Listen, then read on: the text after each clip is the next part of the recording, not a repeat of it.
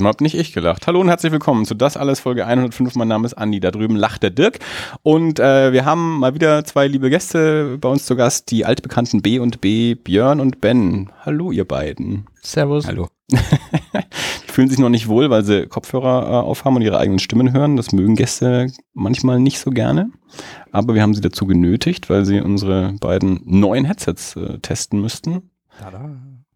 Weil der Dirk sich gedacht hat, Ich habe zu viel Geld. Wir haben nicht genug Headsets. Deswegen haben wir Jetzt jetzt schon, jetzt bin ich erstmal wieder ja, zufrieden. deswegen haben wir jetzt zwei teure Headsets und zwei nicht ganz so teure Headsets. Und Ihr habt ähm, selbstverständlich die teuren Headsets. das heißt, wir können eigentlich zu sechs aufnehmen, wenn wir jetzt die Mikros auch noch mit äh, rantackern. Können wir Und Das machen. Zoom kann ja sechs Ja. Äh, Mikros, ne? Ja. Mensch, Lad noch jemanden ein. Das heißt, wir haben damals, oder du quasi, damals schon so in die Zukunft investiert, ähm, dass du gesagt hast, nee, wir nehmen gleich mal sechs Anschlüsse. Hm. So, also wir haben jetzt vier Leute hier, jetzt brauchen wir noch zwei. Soll ich jemanden von draußen Klingel doch mal bei den Das Nachbarn. Fenster ist doch offen. Aber dann Hallo. die Mikros auch noch anschließen. Ähm, naja, macht ja nichts. Schön, dass wir alle wieder da sind. Ähm, wir haben kein Thema vorbereitet. Wir haben Wein vor uns stehen, den der Björn uns mitgebracht hat. Einen Notte Rossa. Klingt, als wäre es ein Italiener. Empfohlen von Björns Frau. Ja, siehst du, äh, wo wir vorhin schon festgestellt haben, die hat Geschmack. Vielen Dank, Björns Frau. Der Wein ist nämlich lecker, oder? Gar sehr. Und was sagt ihr zwei dazu? Der Björn hat ihn ja schon probiert, hat schon gesagt, dass der ganz lecker ist. Ich finde ihn auch lecker. Gut. Der ist jetzt nämlich dann auch alle. Äh, danach haben wir hier noch zwei andere Weine stehen. Exzellent. mal, mal gucken, wie viel wir davon heute trinken. Hoffentlich nicht so viel. Wer weiß, ähm, nein, wer, wer alte Folgen in dieser Besetzung schon gehört hat, weiß oder erinnert sich vielleicht, dass die auch gern schon mal dreieinhalb Stunden gedauert haben. Das machen wir heute nicht. Mhm. Oh Gott, Nee, ich muss aber ich muss auf die Züge achten. Aufgrund der du bist ein Trainspotter. ja. genau. Nee, Baustelle zwischen Erlangen und Nürnberg. Die fahren irgendwie nur einmal die Stunde oder so. Das habe ich neulich. ist ziemlich schäbig im Moment. Ja, gut. Also wenn du dann plötzlich irgendwann wegrennst, ähm, dann ist es wohl der Zug. Oder Ben Oder- referiert über drei Steine. ja, das machen wir heute nicht. Das haben wir im Privaten schon mal geklärt. Aber ähm, Bj- Björn, magst du kurz, kurz was dazu sagen, was du heute Spannendes erlebt hast? Ich habe heute Reinhard Kleist interviewt für den Alfons in, In- Nürnberg. Und da weißt du aber nicht, warum der gute Mann in Nürnberg ist. Ähm, der war bei dem Caritas Pirkheimer Haus, heißt es, glaube ich. Mhm. Da ist heute Abend eine Veranstaltung zum Thema Diversity und er redet da tatsächlich. Also ich habe ihn gefragt, ob er eine Lesung hält und er hat gesagt, nee, es ist keine Lesung. Er hält tatsächlich wohl einen Vortrag über seinen letzten Comic, äh, Olympia. Ah, okay. Na gut. Kann er ja machen. Hat keiner von uns gelesen, oder? Oder hast du ihn in der Vorbereitung Nee, ich mal habe ihn nicht, ich habe äh, ihn zu dem neuen Nick Cave äh, interviewt, was ja im September rauskommt. Und den Cash kannte ich und den Cave habe ich dann eben zur Vorbereitung vom Verlag freundlicherweise digital zugeschickt bekommen und schon gelesen. Aber äh, sonst kenne ich von Reinhard Kleist ein paar Auszüge aus den anderen Sachen, aber nichts anderes komplett mehr. Ich habe mir den Olympia heute gekauft. Im, im Ultra Comics, weil ich von ihm noch gar nichts gelesen habe, von, von Reinhard Kleist. Ah, okay. Mhm. Hast du, Und der, hat dich der dann im Besonderen angesprochen oder war das der Einzige, der da war oder hast du einfach gedacht, ich nehme einfach mal das aktuellste? nee, der wurde mir schon, irgendjemand hat mir schon mal gesagt, das wäre äh, äh, halt äh, ähm, dessen Lieblingskleist. Und dann habe ich auch ein Interview mit Kleist irgendwo gelesen, wo er gemeint hat, dass das, dass das noch, dass es ihm das von seinen Comics am besten gefällt. Ja, okay. Ich muss auch sagen, ich habe jetzt schon länger keinen mehr gelesen. Also ich habe, ich glaube, das erste, was ich von ihm gelesen habe, war Fuck 2000 als Heft, damals noch bei Jochen Enterprises, das es dann schon ewig nicht mehr gibt. Es war, das war vielleicht das erste. Oder, nee, stimmt gar nicht. Lovecraft müsste das erste gewesen sein. Genau, Lovecraft bei uns bei E. Harper. Ist das, ist das eine Biografie? Das ist so ein, also das ist das Album, so richtig klassisches Hardcover-Album, das heißt nicht, nicht so dick. Und wenn ich mich recht entsinne, ist es ein bisschen so eine, da ist eine Kurzgeschichte hinten noch mit drin, die er, eine Lovecraft-Kurzgeschichte, die er umgesetzt hat. Und ich glaube, die Hauptgeschichte ist, ja, ich weiß nicht, wie, wie wirklich autobiografisch oder mehr so mit die Figur erlebt was. Das ist jetzt schon echt richtig lange her. Okay. Aber über, aber also Lovecraft spielt eine Rolle in dem, in dem Ja, Okay. genau, ja. Und das hat mich, ich glaube, das war auch so der erste, die erste richtige Veröffentlichung von ihm, Veröffentlichung von ihm. Da gab es eine Ausstellung damals auch auf dem, auf dem Comic-Salon dazu und da hat er noch so einen sehr malerischen Stil auch noch gehabt, also wo er dann ja mit dem Cash wirklich so dieses schwarz-weiß kontrastreiche Zeichnen ja eigentlich jetzt fast nur noch macht, ähm, hat er damals eben, jetzt weiß ich wieder nicht genau, was für eine Technik das ist, ich sag jetzt mal Wasserfarbe, ähm, in diesem Lovecraft gemacht und dann ja später auch noch diese äh, Berlin Noir, diese, dieser Vampir-Dreiteiler, den ich aber auch nicht gelesen habe. Ähm, Den hat er mit dem Tobias Meissner, glaube ich, zusammen gemacht. Ich- Ne? glaube, ich bin mir jetzt gerade nicht sicher, ob der auch Lovecraft irgendwas mit zu tun hatte. Aber mit, mit so jemandem. Ähm, und genau, und dann hat er dieses Heft Fuck 2000 oder ich glaube, das hieß Fuck 2000 bei Jochen gemacht und dann, das gab es dann irgendwann auf dem Sammelband als Fakt, das kenne ich aber auch nicht mehr. Und dann kam der, der Cash war ja dann eigentlich so der, der große, ich glaube, sein erster Band bei Carlsen dann und so der, der, der Mainstream-Durchbruch und Bestverkaufter Comic bei Carlsen. ich wollte gerade sagen, wahrscheinlich ist das immer noch der, der meistverkaufte. Ne? Krass. Genau, und ich bin mir aber auch gar nicht sicher, jetzt, was ich nach, ob ich nach dem Cash noch irgendwas gelesen habe. Ich habe es zwar immer gesehen, immer wenn was von ihm rauskam und auch immer mal so kurz hingelinst, weil ich seinen Stil schon gerne mag, zeichnerisch. Ich meine, ich habe ein Tattoo von ihm am Bein. Ähm, aber wirklich gelesen habe ich äh, da aktuell eigentlich auch nichts mehr. Könnte ich vielleicht auch mal wieder reinschauen. Stefan hat mir vorhin das Havanna von ihm empfohlen. Mhm, Äh, ja. Das sah auch echt cool aus, aber es war, es war mehr so äh, Skizzenbuch, Das- das so Tagebucheintrag. Tag- ja. Jetzt hat er eher Bock auf einen, auf einen Comic erstmal. Ja. Deswegen habe ich das Olympia doch genommen. das, weil er hatte diese Che, oh nee, Castro. Fidel Castro Biografie gemacht Mhm. und bei der Recherche dann das Havanna Skizzen-Tagebuch, glaube ich. Dann Okay. so. Und dann gibt's noch den, der Boxer von ihm. Ja, das fand ich auch ganz interessant eigentlich von der Story her. Naja, und jetzt macht er mal wieder einen Musiker. Mhm. Der Rainer Kleist ist auf jeden Fall ein super Gesprächspartner. Extrem entspannt, Ja. auskunftsfreudig. Hat auch viel erzählt, so über den ähm, Arbeitsprozess an dem Comic, wie halt mit dem ja, Verhältnis umgegangen ist zwischen Fiktion und biografischen Fakten, die man dann eben einarbeitet in so eine Geschichte. Und das war ein ganz ergiebiges und gutes Gespräch, glaube ich. Darfst du über den Comic schon was sagen? Ähm, ich kann zumindest sagen, dass ich ihn ziemlich großartig finde. Ähm, Das ist ja schon ein, ein großes Lob auch. Ich fand ihn am Anfang, äh, also ich jetzt hier keine Details, am Anfang wusste ich nicht so ganz, wo es hingeht, aber nach hinten raus und das Ende hat mir besonders gut gefallen. Ähm, ist schon einer der, der guten deutschen Comics, die es so gibt. Bist du ein Cave-Kenner? Äh, gar nicht so. Ben ist da tatsächlich der größere Cave-Kenner. Ich kenne von Cave Ja? ein paar Songs und jetzt zwei oder drei Alben und zwei hat Ben auch rübergeschoben. Ähm, ich kannte eigentlich nur vorher das ganz neue, dieses Skeleton Tree heißt es, glaube ich. Das aktuelle, was ja nach dem Tod seines Sohnes rausgekommen ist. Ich glaube, das wusste ich nicht mal. Also ich bin kein Cave-Kenner, nämlich. also ich kenne so einzelne Lieder. Ähm, ich habe, glaube ich, noch nie ein ganzes Album angehört. Und ich habe halt den, den Film gesehen, den er geschrieben hat, hier The Proposition, diesen Mhm. australischen Mhm. Western. Mhm. Ähm, ansonsten kenne ich ihn eigentlich auch nur so aus, aus Interviews und so. Und früher, als halt MTV und Viva noch Musikvideos gezeigt haben, habe ich halt Musikvideos gesehen. Aber ansonsten, äh, ja, bin ich kein, kein echter Cave-Kenner. Dirk, Nick Cave, bei dir irgendwie mal vorbeigekommen? Nein.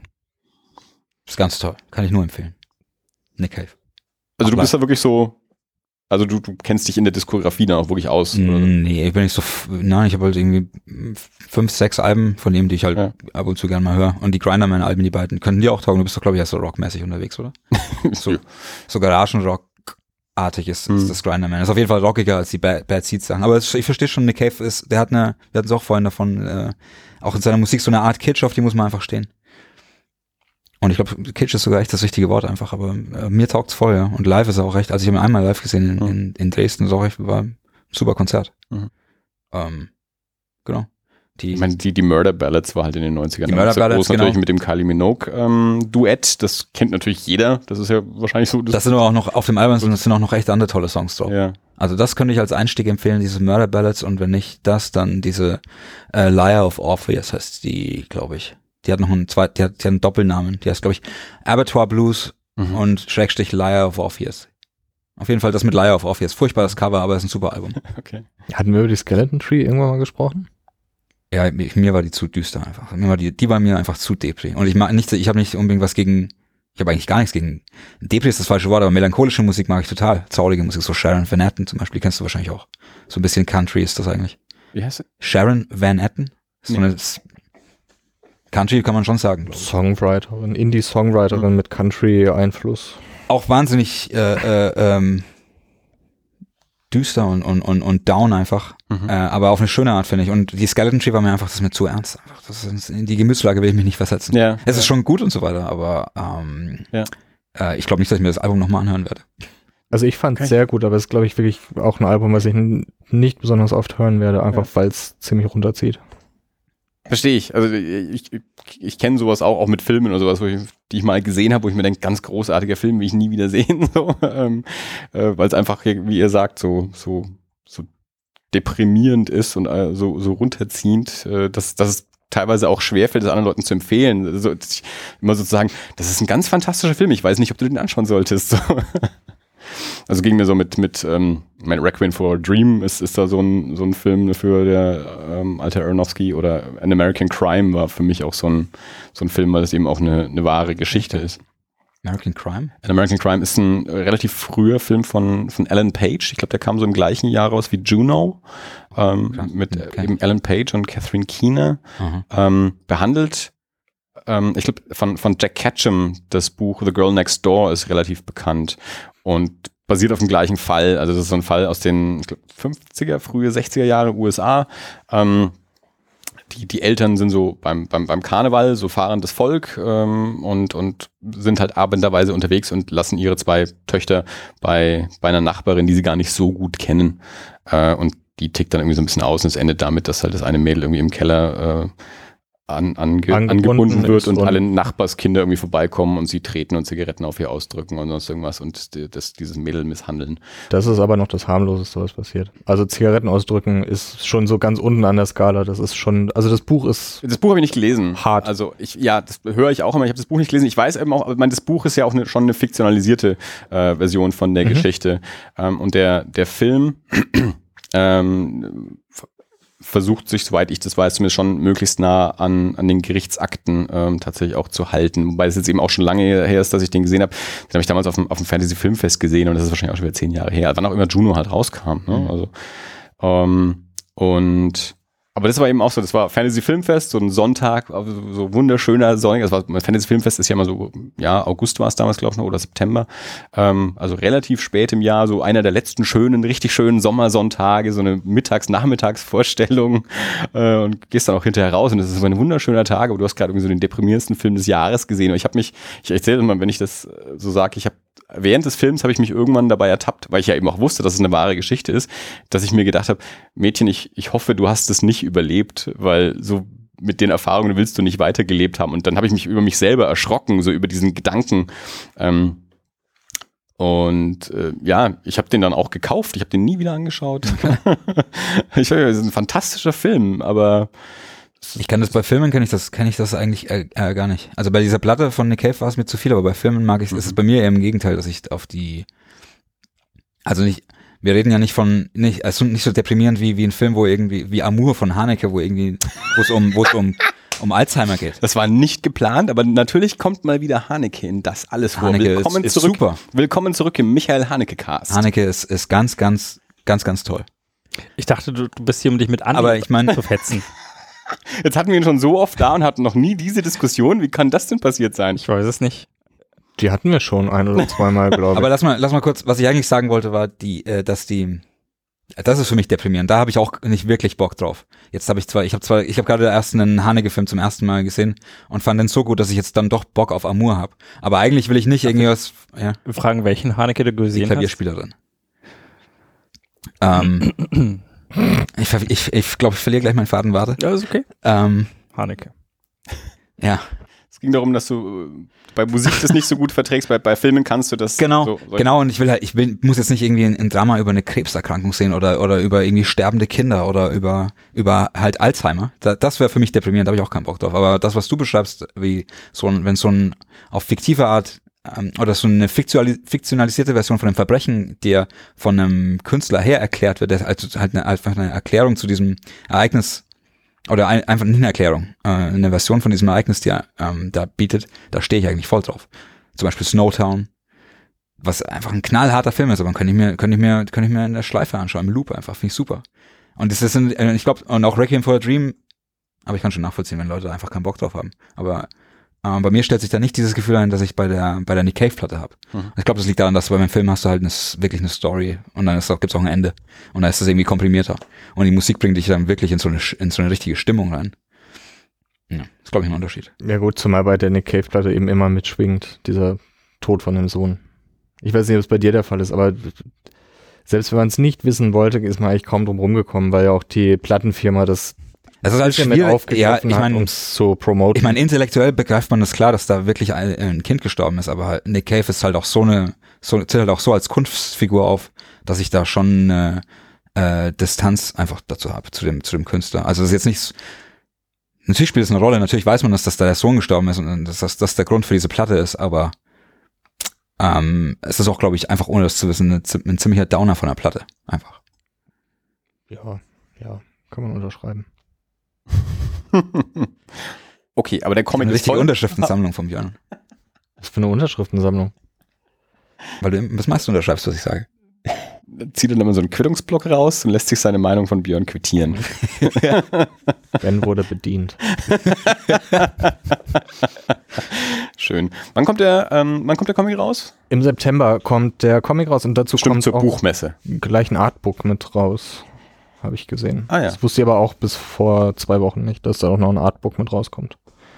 Komplett von Kleist oder was? Komplett vom Kleist mit den Arbeiten und Skizzen, die es dann wohl teilweise nicht in den Comic geschafft haben oder Mhm. eben mit den Studien, halt mit den Ja. Charakterskizzen und so. Genau. Es gab beim, also beim Cage gab es ja kein eigenes Buch dafür, aber da waren ja auch hinten drin dann so verschiedene so Illustrationen und Entwürfe und da gab es Genau. auch zum, ähm, gab es auch im Comic Salon mal eine Ausstellung, ähm, die weitgehend, wenn nicht sogar nur Cash-Sachen auch waren und da eben auch so Illustrationen und so, die, die jetzt nicht direkt aus dem, aus dem Comic waren. Ich meine, er ist jetzt ja auch schon lang dabei. Also das ist irgendwie auch so, ich finde das immer so ganz spannend. Ähm, Gerade jetzt, wenn nachdem wir ja den Comic-Salon in der Region haben, kriegt man das ja auch immer ganz gut mit, so die, die, die Phasen und auch so die, die Generationen. Also ich weiß noch eben, wie, wie das für mich quasi so die, die neue Generation deutsche Comiczeichner waren, eben so diese Mhm. Reinhard Kleist, äh, Naomi Fern, der Flix, also diese, diese Mit-70er, die alle so ungefähr in, in meinem Alter sind, ähm, die mittlerweile ja schon lange nicht mehr die junge Generation sind. Also da sind ja schon die, die nächsten ja äh, hinterhergekommen. Äh, ich finde das eine, das, das ist ganz spannend, so eben so mitzuerleben und zu beobachten auch, ähm, wie, wie solche Leute sich dann irgendwie auch etablieren und dann vielleicht auch Mainstream-Erfolg irgendwie haben, die einen mehr, die anderen weniger und, und wie dann so die, die anderen jungen Wilden irgendwie nachkommen und dann auch wieder zu sehen, was, was aus denen dann wird und was die so machen und dann, wer, wer dann auch wieder nachkommt. Ich denke, es ist nicht vermessen, wenn man bei Kleist sagt, dass er schon so einer der Zeichner im Moment ist, auch was so die öffentliche Wahrnehmung und mediale Wahrnehmung angeht. Also das dürften wenige andere deutsche Zeichner äh, im Moment so haben wie er. Ich denke auch, weil es die Themen, die er behandelt, sind natürlich auch mal so, so Feuilleton äh, gefällig, die kann man gut besprechen. Hat er nicht auch eine Zeit lang in der FAZ irgendwie einen Strip gemacht oder war nicht einer der, Mm, Der Boxer Der ist, Boxer glaube wurde- ich, teilweise da erschienen als Ja, äh, ne? Fortsetzungscomic, meine ich. genau, ja. Ja, Aber gut, liegt ja nahe. Andreas Platthaus ist ja eben bei der FAZ und Ja. Sehr Comic-affin und sehr Comic-begeistert. Der schreibt ja auch ab und zu für die ganzen anderen Comic-spezifischen Medien, die es da draußen so gibt. und ist natürlich Donaldist. Das kommt noch hinzu. Wie das halbe äh, FAZ-Feuilleton. Ja. Irgendwas, irgendeinen Gedanken hatte ich dazu gerade noch, äh, der mir jetzt aber auch ähm, schon wieder entfleucht ist. Bist du Donaldist? Kein eingetragener, aber ich habe einen Da kann man sich eintragen lassen. Ne, es ist, das ist schon ein Verein. Also äh, so eben so Menschen wie Andreas Platthaus und Patrick Barners von der FAZ, ähm, die, die auch wirklich dann so an diesen, es gibt dann ja auch so Veranstaltungen, äh, ich glaube in Frankfurt ja eben immer so das, das, das alljährliche Rennen da und so und, und auch gerne mal so, so Sitzungen und die haben ja auch so ein, so ein, so ein, so ein Vereinsblatt irgendwie auch rausgebracht. Ich nehme an, dass sie das auch immer noch machen. Ähm, wäre mir schon zu ernst. Also man ich. kann, die betreiben das schon mit Spaß, glaube ich auch. Ähm, aber ja, nee, Wäre es also, eigentlich super, wenn sie es richtig übertreiben würden. Wenn sie auch immer so Kutten anziehen und, und, und, und, und Gesänge machen. Sich um bei ihren Mitternacht treffen und Entenbier Ja. trinken. Ja, genau. Übrigens, die Leute im Kaninchenzuchtverein machen das bestimmt auch mit total viel Spaß. nee, es gibt eben die, das heißt ja die Donald, das ist die deutsche Organisation, das nicht, ne, ich krieg's nicht mehr komplett hin, was es bedeutet. Deutsche Organisation nicht, bla, bla, lauteren Donaldismus. Wer ist deine Lieblingsente aus Entenhausen? Ja, ist natürlich Donald. Ich habe ein Donald-Tattoo. Ich habe auch ein, Tatsächlich Donald. ich habe auch ein Foto von, von mir und meiner Frau und Donald aus Disneyland Paris. Auf dem Arm. Das Foto habe ich nicht auf dem Arm. Das Tattoo Noch schon. nicht. Was ist deine Lieblingsente aus Entenhausen? Ähm, ich glaube Donald allerdings als äh, Phantomias. Und deine? Wenn ich ehrlich bin, Dagobert. Ich kann leider nur wieder unterschreiben. Ich glaube, ich wäre auch bei Dagobert. Der hat, sein, der hat einfach sein Shit together. Nee, ist auch die, also gerade die, die, die Don Rosa-Geschichten, also ich, ich bin ja großer auch, auch Don Rosa-Fan. Don Rosa ist ja auch so ein bisschen so ein umstrittener Entenzeichner. Die Hälfte liebt ihn, die andere Hälfte hasst ihn. Ich kann dir sagen, wer nicht mein Lieblingsende ist, Gustav Ganz. Niemand mag Gustav Ganz. Stimmt, weil er auch eine Gans ist und keine Es Ente. gibt Leute, die sagen, es braucht Gustav Ganz, aber ich bin mir da nicht so sicher. Wobei, um Ben mal nicht zuzustimmen, wähle ich, glaube ich, lieber äh, Gundel Gaukelei. Oh ja, die sieht toll aus. ah ja. Aber die, aber, aber, Mir ging es dabei nicht ums Aussehen, aber hatte die nicht auch was mit, mit Dagobert?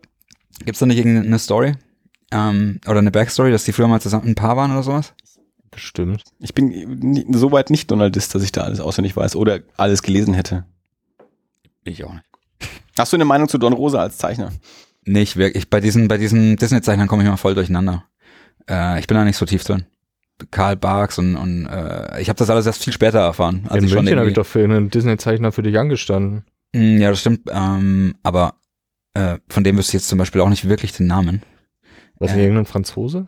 War da nicht? Ja, ja. Der hat dieses, der hat dieses, das war mehr so ein Disney-Fan-Project-Comic, aber schon offiziell von Disney abgestempelt. Mickey's Crazy Adventures oder sowas. Ach Kam so. auch nur auf Englisch raus. Aber im Ultra Comics liegt's auch noch. Ja, Das ist so, die sind so auf, äh, da gibt's so ein mehr oder weniger das äh, Kon Conceit ist, dass, dass die irgendwie auf einem auf einem Flohmarkt alte Comics aus den 60ern gefunden haben, eine alte Mickey-Serie aus den 60ern. War das nicht Trondheim geschrieben? Genau, Trondheim Und- geschrieben und der Zeichner heißt Keramidas, glaube ich.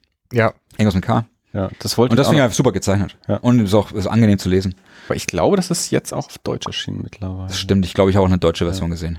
Ja, sonst wäre er ja nicht in München da gewesen. Stimmt. Ja. Bei, bei welchem Verlag war er da? EHPA. Ja. Harper, klar. Ja, Keramidas heißt der Zeichner. Ähm, ja, den finde ich einfach toll als Zeichner, klar. Ich glaube, das hat uns Bela Sobotke damals ähm, erzählt davon, ähm, als wir den im Podcast hatten und dann habe ich da auch ein Auge drauf geworfen, als es dann irgendwann rauskommt. Das habe ich mir aber noch nicht geholt, aber das ist auch so ein Ding, das ich eigentlich. Also als ich mich angefangen habe für Zeichner zu interessieren, da waren, waren meine lustige Taschenbuchtage dann schon vorbei. Ich habe mir diese Namen alle nicht gemerkt und könnte jetzt auch gar nicht sagen, was irgendwie mein Lieblings, wer da mein Lieblingszeichner wäre oder so. Im lustigen Taschenbuch sind die ja auch nicht drin, das ist das Problem. Stehen die Zeichner bei Disney überhaupt so arg im Vordergrund? Also für die Fans schon, aber ich meine insgesamt, wie sie präsentiert werden, ich mir, Die haben schon einen Credit, also in lustigen Taschenbüchern war immer bei der Story, also nicht vorne im Impressum irgendwie klein, sondern immer bei der Story stand unten nochmal so, in, meistens in so Arial Black, stand nochmal Text und es waren meistens irgendwelche italienischen Namen. Das ist, dir das das ist aufgefallen als Kind? Also ich habe auch viel lustige Taschenbücher mir schon, gelesen. ja, ich hab's hab- nicht gemerkt. Ich habe mir da nie, also mir ist es auch nie aufgefallen. Als Kind habe ich mich damit auch nicht beschäftigt. Ich habe auch nicht so viel lustiges Taschenbuch gelesen, ehrlich gesagt. Aber das ist ja immer so die Geschichte mit um, um Karl Barks, dass es früher eben keinen Zeichner-Credit Mhm. gab. Da war ja irgendwie alles von Walt Disney. Und dann sich ja irgendwann so durchgesetzt hat, dass Leute festgestellt haben, ja, aber irgendwie gibt's irgendwie gibt's schon einen Unterschied.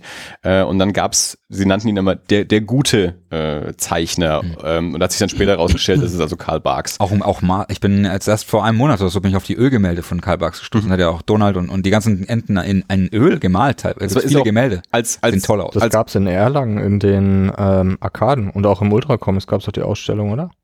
ja, aber das Drucken sind, vermutlich. Das, nee, aber das sind, ich glaube, das sind gar nicht die, die Barks-Geschichten. Äh, also, ich glaube, das, was du meinst, ist, das sind diese ganzen Gemälde der Weltgeschichte mit Enten. Genau. Ja, das ist aber nicht das, was Karl Barks gemacht hat. Karl Okay. Barks hat dann wirklich einfach Enten gemalt. Also schon ganz normale Donald und, So wie und Scrooge und so. eigentlich. Genau. Aber richtig schön gemacht. Das, war, Halt und das ist aber, glaube ich, auch alles schon passiert, nachdem er schon gar nicht mehr für Disney gezeichnet hatte, wo er dann aber an Popularität gewonnen hat, als das dann rauskam, wer dieser gute Disney-Zeichner ist und ein Interesse an Karl Barks entstanden ist und er dann quasi das genutzt hat, damit nochmal Geld zu verdienen, dass er dann eben äh, so, so Ölgemälde ähm, von den Enten gemalt hat und die verkauft hat und so.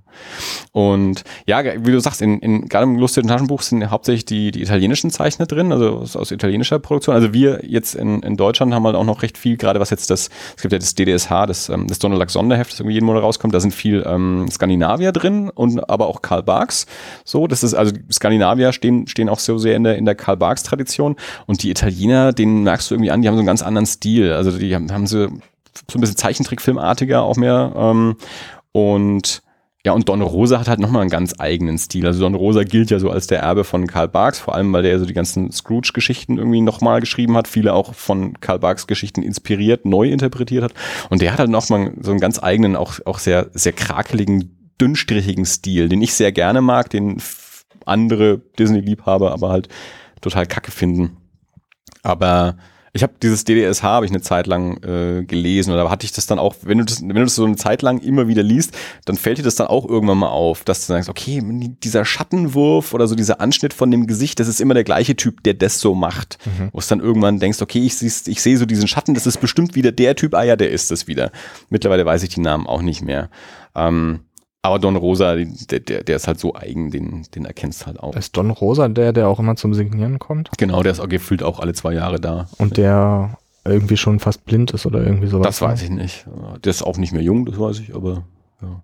Ich habe einen Bekannten, der großer Disney-Fan ist und ich weiß noch, dass er mir das, glaube ich, mal erzählt hat, dass er nach Nürnberg in den Ultra-Comics war es, glaube ich, wo er signiert hat, gehen wollte und sich aber gewundert hat, weil der schon äh, sehkraftmäßig wohl ordentlich nachgelassen hätte. Mhm. Ob das jetzt stimmt, weiß ich nicht, Ja, das aber kann natürlich sein. Ein, ein, der nicht mehr der Jüngste ist. ein junger Hüpfer ist er nicht mehr. Das Nee. ist, ist natürlich gut möglich. Mensch, dass wir mal über Donald sprechen, jetzt hier so in dieser Intensität. Damit habe ich auch nicht mehr gerechnet. Oder Haneke. da brodelt ein Trauma. Naja, immer noch. Wollen wir die Schokolade vielleicht mal aufmachen? Es gibt Schokolade. Ich habe gehört, Essen im Podcast ist ja Respekt. Aber Schokolade haben- fließt doch auf Wir die haben Zunge. Gäste, deswegen können wir jetzt auch mal. Ähm, wir haben hier Okay. zwei Schokoladen, ähm, die die Hast du Gäste zweimal weiße haben. gekauft, ja? Es gibt Nein, schwarz-weiße und es gibt nur weiße. Ich nehme Die schwarz-weiße. ich, Wenn man ich, nicht alles selber macht, ey. was wolltest du jetzt die? Die hier? Ja, bevor ich die weiße nehme. ich nehme Ja. die weiße. Ja, da äh, kennt man wieder die politischen äh, Neigungen der Gäste. Ich mal trink Wein. den roten. Wein ist leise. Du willst einen Wein? Ja, bitte. Okay, ich kann jetzt, weil der, der, der Notte Rossa ist ja ähm, äh, leer, deswegen, ich habe jetzt zwei zur Auswahl. Ich habe ja einen Blaufränkisch Zweigelt aus dem Barrique aus Österreich. Und ich habe einen Henri de Montignac, äh, Franzosen. Der ist immerhin von der DLG zertifiziert sehr gut. Ja, die sind beide aus der Norma und kosten beide, glaube ich, 4 Euro. Also willst du lieber den Franzosen oder den Österreicher? Äh. Der Österreicher hätte einen Schraubverschluss. Das wäre einfacher. Ich nehme den Michael Schraubverschluss. Haneke ist auch Österreicher. Ich weiß. Pass auf, ich mache ihn dir auf. Den Haneke. Ja. Den hatten wir vielleicht auch schon mal. Ich bin mir nicht sicher. So, also du hast die Klavierspielerin gesehen. Ja, Mann. Aber das ist das Haneke? Äh, der, der Film schon, ja. Basiert auf einem Buch von Elfriede Jelinek. Ja, okay. Okay. Österreicher. Ja, und das Drehbuch hat äh, Hanke auch äh, adaptiert, ja, und, und Regie geführt. Beim Film. Hast du den auch gesehen, Dirk? Nee, ich habe das gerade kurz geschaut vorhin äh, für, für meine Shownotes und hab, äh, dann, dann lügt die IMDb, Wieso? weil die behauptet was anderes. Was? Vielleicht hast du eine andere Klavierspielerin, wer Gibt es weiß. mehrere Klavierspielerinnen? Kann, kann, kann man nie Der wissen. heißt auf äh, französischer, äh, also Originaltitel ist La Pianiste und der englische Titel wahrscheinlich auf IMDb ist äh, Piano Teacher.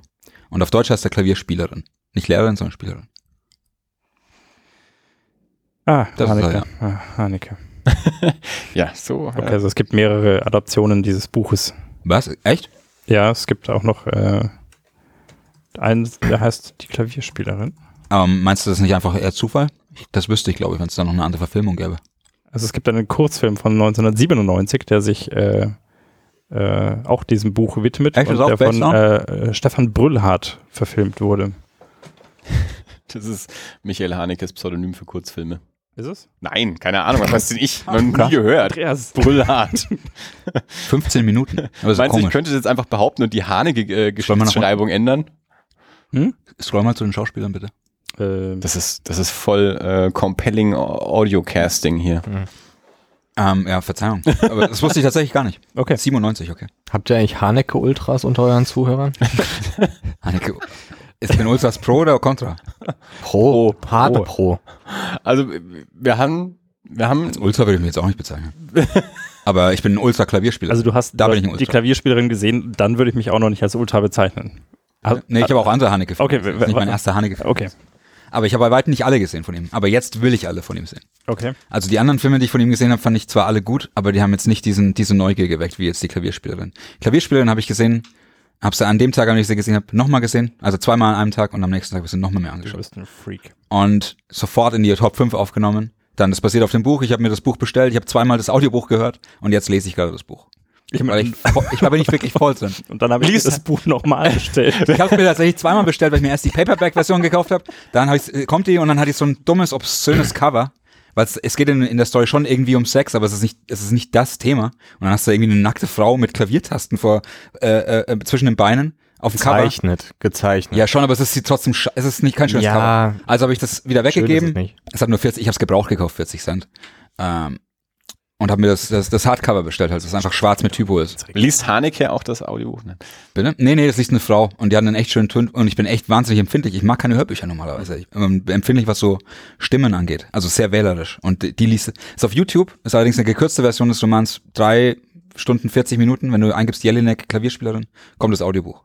Da habe ich gehört. Und, Und jetzt lese ich es gerade und stelle fest, dass das eben eine gekürzte Version war. Die liest also nicht den ganzen Roman Ja. vor. Und bei YouTube natürlich äh, alle 30 Minuten unterbrochen von Audi-Werbung und Werbung für Sammy Naja, wenn du irgendwie, du musst Buch. natürlich, brauchst schon einen Adblock, das ist klar. Da ist tatsächlich, ich hab's auch schon mal auf dem Handy laufen lassen und da siehst du immer diese gelben Balken, wenn die Werbung kommt. Da ist sehr viel Werbung dabei. Aber wenn du einen Adblock hast, dann ist da keine Werbung. Welche Wenn du einen Adblock hast, ist keine Werbung, das ist gelogen. Das wird direkt bei YouTube gelogen dann. nicht. Nein. Na, du brauchst halt einen, den, brauchst halt einen Adblock, der ist blockt. Es gibt einen, der ist blockt. Ich hab den, ich weiß nicht, wie er heißt. Mag Ah, sein, du dass das, möchtest, dass mag schon sein, Leute dass das von das, nicht was du gedeckt wird. konsumierst, kein Geld bekommen. Aha, aha, aha. Vielleicht unterstütze ich die über Patreon. Vielleicht unterstütze ich die über Kickstarter. Elfriede Vielleicht- Jelinek hat kein Patreon. Ob, wahrscheinlich ist das sowieso illegal hochgeladen. Also ganz abgesehen davon. Das ist ein Buch von, wann ist das? 85 oder so? Das Geld, das die dafür gemacht hat, hat die schon gemacht. Da kommt nichts mehr Neues rein. Gab's Die hat einen scheiß Nobelpreis, soll sie mal nicht aufregen. Stimmt. Aber einen umstrittenen Nobelpreis. Also nicht der Nobelpreis umstritten, sondern die Verleihung an sie war ja sehr Ja, umstritten, dass Ja, sie ihn bekommen bei wem ist das nie? Es, es, es, das war bei Bob Dylan umstritten. Ja, weil Bob Dylan scheiße ist. Welche Hanekes hast du denn noch nicht gesehen? Ganz viele. Ich habe Bennys Video will ich als nächstes sehen. Äh, und dann will ich, äh, wie heißt denn, ich weiß gar nicht, wie der heißt, ähm, irgendwas mit Wolfs, den hat er nach der Klavierspielerin gemacht, das dann auch mit Isabelle Huppert. Den will ich eigentlich, eigentlich will ich den als erstes sehen, weil ich die Schauspielerin auch unfassbar finde. Unglaublich. Ich habe den Film gesehen, ich, ich kannte den Namen Isabelle Huppert vorher mal, irgendwie vom Hören. Aber ich habe noch nie bewusst die als Schauspielerin wahrgenommen, obwohl die natürlich tausende Filme, in, also die ist bekannt, ist berühmte Schauspielerin. Ist sie nicht Ich in letzten, in dem letzten Verhofen auch? Genau, da hat sie ihre Ja, ja. Oscar-Nominierung Ja, bekommen. Den will ich auch sehen unbedingt. Ja, von dem ich auch sehr viel. Ah, ich würde sagen, einfach, um es kurz zu machen, Daniel Day-Lewis in There Will Be Blood, Jeremy Irons in, in Dead Ringers und Isabelle Huppert in die Klavierspielerin. ist unfassbar. Die ist so, ich kannte die eigentlich gar nicht. Und was mein, also die, die kann man, wenn man sie, wenn man Filme schaut, dann sollte man die eigentlich kennen. Das war mal irgendwie mein, mein, mein Fehler, die nicht zu kennen. Ähm, ist die für mich sofort in den Level gekommen von dem Schauspieler, wenn die mitspielt, schaue ich mir den Film an. Gerade läuft im Casablanca läuft so eine komische Schmonzette mit ihr, wo sie so eine alte Schlagersängerin spielt oder sowas, die sich nochmal verliebt. Und ich habe Bock auf den Film, weil ich Bock auf die Schauspielerin habe. War sie in Acht Frauen? Ja. Ja. Den habe ich auch auf der Liste jetzt. Ich habe jetzt, ja, ich habe so eine, ich habe so den eine den habe ich damals gesehen. Essentials erstmal. Äh, Hat ja auch in meinem Film mitgespielt, den man kennt. Du kennst acht Frauen nicht? Nein. Die hat, die hat Doch, ganz acht wenig, Frauen kenne ich insgesamt schon. die hat ganz wenig äh, amerikanischen Kram gemacht, äh, sondern hauptsächlich halt tatsächlich französischen. Deswegen kann ich die auch gar nicht. ja, gut, ich gucke keine französischen Filme. Ja, und ich fange damit gerade erst an, so richtig, ja. Aber ich habe jetzt echt voll Bock drauf. Ja. Durch die Klavierspielerin, weil das ein ganz, ganz großartiger Film ist. Kann ich nur empfehlen. ich bin dafür, wir richten jetzt so eine Haneke-Ecke ein und immer wenn Ben einen neuen Haneke gesehen hat, äh, spricht er uns dazu eine, eine Rezension ein. Mhm. Dann schließt sich da der Kreis. Nachdem unser, unser Und du hast alle gesehen und findest alle doof, oder was? Oder hast Nein, einen ich hab- gesehen oh und Gott, das wär- alle. Ich habe alle Das gesehen. schön. Nee. Da, äh, nee. Dieses Also, Jahr kommt, es kommt ja ein neuer ins Kino dieses Jahr wieder. Ja, dieser Happy End. Na, auch wieder mit Isabelle Hubert. Wir wissen, wir machen also einen äh, Ausflug, wir gehen da alle rein und nehmen dann direkt Ja, danach Dirk, Wahnsinn, da sagst du Wahnsinn. Aber ich Äh, sag, schau dir erstmal den Film an. Das Nee, ist wie, auf, wie ein also ich Gemä hab- das ich ist, hab- als würdest du vor der Mona Lisa stehen. Diese einfach, ich meine jetzt gar nicht von dem Film insgesamt, sondern von Oh, der danke. schauspielerischen Leistung. Ähm, ich habe, also ich habe, ähm, Kunstwerk. meine Schwester schreibt übrigens gerade, sie kommt sich ein bisschen blöd vor, weil auf ihrer Liste steht War of the Planet of the Apes und äh, Thor. Ähm, Dazu habe ich auch eine Meinung. das hätte mich auch stark gewundert, wenn nicht. Also das Thema, zu dem Ben keine Meinung hat, das müssen wir noch suchen. Ich habe, ich habe, ähm, ich, ich, mir, mir hat Haneke nichts gesagt. Und mei- meine Freundin, ich glaube, ihr hattet vorhin das Thema ja, äh, oder du hast, du hast ja gesagt, du brauchst ja keine Filme über krebskranke Kinder anzuschauen und dergleichen. Meine Freundin ist ja genau so eine. Ja, also die, die mag ja Gerade das, solche Filme. das ernsthafte jüdische Melodram. Mhm. Und äh, das ist ja gar nicht so. Also ich, ich, ich, für mich, ich mag ja auch, für mich ist Film Eskapismus. Ja, ich, äh, ich mag Tor. Ausschließlich. Meistens. Also, nee, ich, ich schaue mir schon auch äh, ernste und äh, auch mal dramatische Filme an und bin danach auch froh, dass ich es gesehen habe, aber ich weiß auch, ich hätte es mir wahrscheinlich von mir aus nicht angeschaut. Also ich brauche da jemanden, der mich reinzieht. Also das ist nicht Ein das, wo bisschen. er von sich aus hingreift. Also er schleppt dich dann eher in, in Naja, ähm, dann ist doch klar, dass du Haneke nicht magst. Das ist, ja, das ist, das Genau, ich extrem kannte- von dem, was du nicht ich, willst. Ich kannte Haneke nicht. Und dann sagt mir Christina, lass uns doch mal hier, guck mal hier, äh, das weiße Band. Ja, Mhm. super Rezension. Sag ich, klar, schon mal an. Ja. Und dann haben wir uns das weiße Band angeschaut. Und ich war, also optisch, ein super Film. Also ich finde, was, was, hast du das weiße Band gesehen? Ja. Äh, was, was der Film unheimlich gut macht, ist, finde ich, dieses, dieses, dieses unheimlich bedrückende, beengende Gefühl hervorzurufen. Das, das macht er wirklich hervorragend. Aber dann ist der Film einfach irgendwann vorbei. Und ich habe, ich komme ja mit offenen Enden auch klar, aber der Film macht ja nichts zu. Ja. Und dann begann der Erste Weltkrieg. Ich entschuldige mich Schluss. jetzt schon bei allen Leuten, die uns schon länger zuhören, dass sie sich das wieder anhören. Wieder anhören, ja. aber, das im, kommt- aber jetzt mal mit, mit einem anderen. Ähm, wenn es einmal pro Ja, Jahr haben doch aber, Das, das, war, stimmt gar nicht. Dirk hat das, glaube ich, schon wirklich zweimal erzählt. irgendwie, ich habe auch irgendwie einen leichten Flashback. Ich habe auch das Gefühl, dass wir Ja? das schon mal hatten, dieses Thema. Aber es ist das weiße Band, ich habe den im Kino gesehen und seitdem nicht mehr. Das, das ist schon, also wie lange her? Zehn, zehn Jahre schon? Nein. Es beruhigt mich ja, dass du Fünf nicht Jahre. dreimal gesehen hast. An- Aber ich fand es schon eine ziemlich interessante Idee. Das war doch, ich habe den Film, das, das war doch eine, der Versuch, herzuerklären, wie es zum Nationalsozialismus kam. Diese Kinder, diese abgefuckten Kinder in diesem Film, die wachsen heran zu, die sind dann, wenn der, wenn der Zweite Weltkrieg ausbricht, sind die so 35. Dann sind, das sind die Leute, die den Zweiten Weltkrieg, ähm, äh, das ist der Zweite Weltkrieg. Diese, diese Leute haben den Zweiten Weltkrieg gestellt sozusagen. Und der Film war doch ein Versuch, diese, diese komischen autoritären, total sch- schäbigen Menschen, ähm, ähm, diese Charakterschweine dir herzuerklären. Durch diese, durch die, die halt wiederum diese autoritäre Erziehungsmethoden erfahren mussten, die einfach nur in einer, in einer Welt voller Gewalt aufgewachsen sind. Hm. Das ist das, was mir, ähm, und konkreter kann ich nicht über den Film sprechen, weil ich den da nicht einfach so präsent habe, glaube ich. Okay. Ja, aber das war nicht unbedingt ein deutsches Phänomen, oder? Also, Aber es ist halt in Deutschland passiert. ja. Es ist halt über, über die Entstehung des Nationalsozialismus in Deutschland. Okay. Oder nicht? Als nächstes habe ich dann äh, glaub, Funny Dirk- Games gesehen und der hat mich ja. Der ist super. Ja, Funny Games ist echt gut. als Ich nächstes allerdings heißt aber noch am gleichen Tag oder am nächsten Tag oder sowas, ne? Also innerhalb Genau. sehr kurzer Zeit, ne? Ja, Und dann war es vorbei. ja, fand ich nicht so funny. Dann habe ich eine Nachricht bekommen und am nächsten Tag hat er sich im Podcast ausgekotzt. Weil, weil, weil wegen dem, wegen dem Etikettschwindel. Was, was war in den, Sim- wie bei den Simpsons? Wo sie in dieser Roadtrip-Folge aus dem Kino rauskommen, so Nelson und, und Bart und die Kleinen kommen aus dem Kino und Nelson meint so, mindestens zwei Titel, äh, zwei, äh, zwei Teile an dem Titel haben nicht gestimmt und auf der Markise steht Naked Lunch.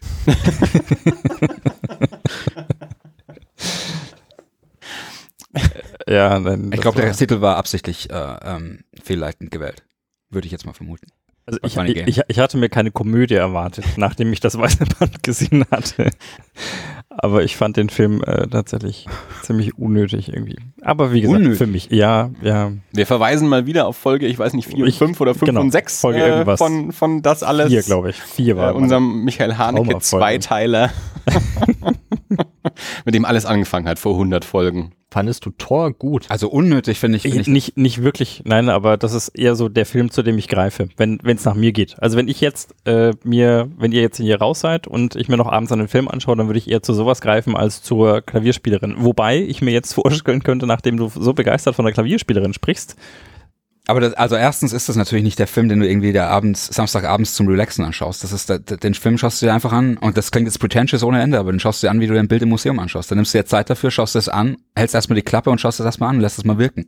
Die Art von Film ist das. Das ist nicht Dann- die Art, den konsumierst du, kon- konsumierst du nicht so, wie du Tor konsumierst. Dann warte vielleicht noch ein paar Jahre, bis die Kinder aus dem Haus sind. Ähm, ja, keine Ahnung.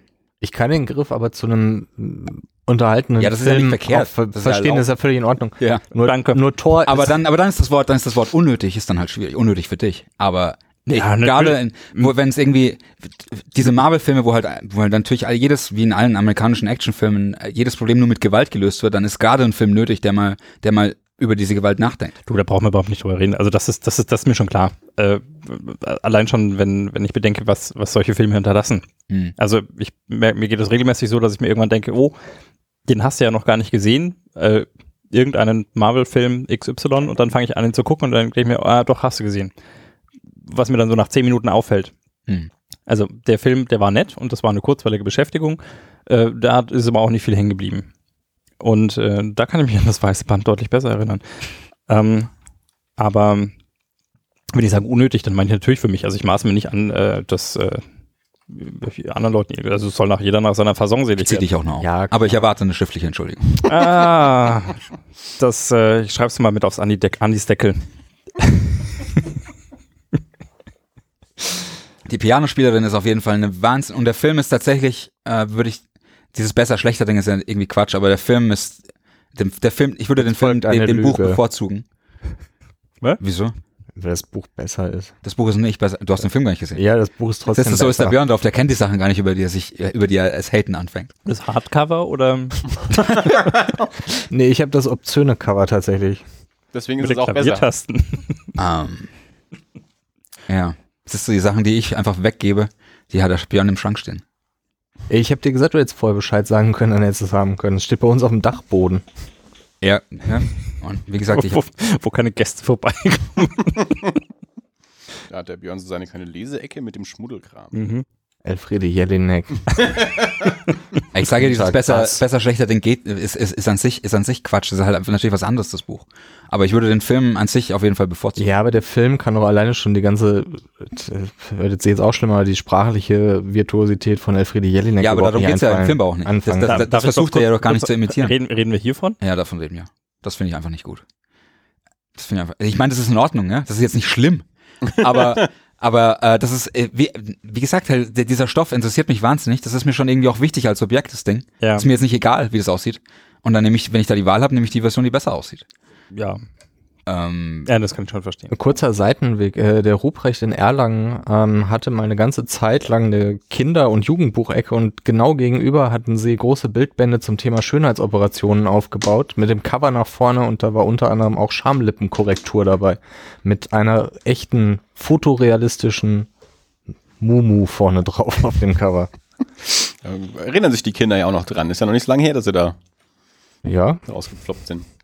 Das waren allerdings eher immer so 13-, 14-Jährige, die davor gestanden haben. Ich habe früher immer im, im hm, damals war es noch nicht der Talier oder war es schon der Talier? Jedenfalls gab es so ein so ein Hugendubel was vorher, oder? damals genau, ich glaube, da war es noch Hugendubel, ja. Da In Nürnberg? Wo jetzt Nee, der da Urban war Outfitters kein Hugendubel doch, drin. Wo der Urban Outfitters, doch, Björn. Wo der Urban Outfitters jetzt drin ist, war früher ein Hugendubel. Ja, aber der Thalia war vorher schon Buchhaus Kampe. ja. Ein, Aber es gab einen Vor- Früher war das der ja, ja, ich weiß, den Hugendubel kennen. Ja, genau, den kenne ich auch noch. genau, aber der der Kampe war ja woanders. Also der Kampe war ja gegenüber vom Karstadt vorher. Genau, aber da, wo der Thalia jetzt ist, mit dem Kampe zusammen drin, war vorher kein Hugendubel Also, drin. Genau, aber Unbedingt. quasi direkt nebendran. Ja, genau. Und wahrscheinlich war es noch im Hugendubel. Jedenfalls, es gab so ein Dieter von These ähm, Bildband. Das war so ein, so ein Wendebildband. Auf der einen Seite waren es so, mehr so Fetischbilder und auf der anderen Seite waren es andere Bilder und dementsprechend waren die Cover auch gestaltet. Und ähm, die Bücher lagen dort natürlich immer so auf, dass das etwas züchtigere Cover oben stand. Und alle Woche, wir waren da mal Was meinst du denn mit andere Bilder Ja. bei Dieter von Tees? na eben die züchtigeren als die also die Fetischbilder, das war die, die, die Kinky-Seite, die andere Seite war halt züchtiger. Ähm, jedenfalls lag immer die, die, Züchtiger die, ist auch die, echt die, das richtige die, Wort. Die, die pastellige Seite lag immer oben und wir waren da jeden Freitag drin, haben immer die Bücher umgedreht und haben immer die Fetischseite nach oben gelegt und nächst, die Woche drauf war es dann wieder umgedreht und dann haben es wieder zurückgedreht. Ich glaube, wir haben uns da so ein Battle mit den Mitarbeitern dort geliefert. Ist Dieter, äh, Dieter von Thies eigentlich, ja, ist das Hardcore? Nein. Wir bewegen uns im Burlesque-Bereich, da sieht man mal, da sieht man mal eine nackte Brust oder so, aber ich glaube mehr wahrscheinlich nicht, nicht, mal.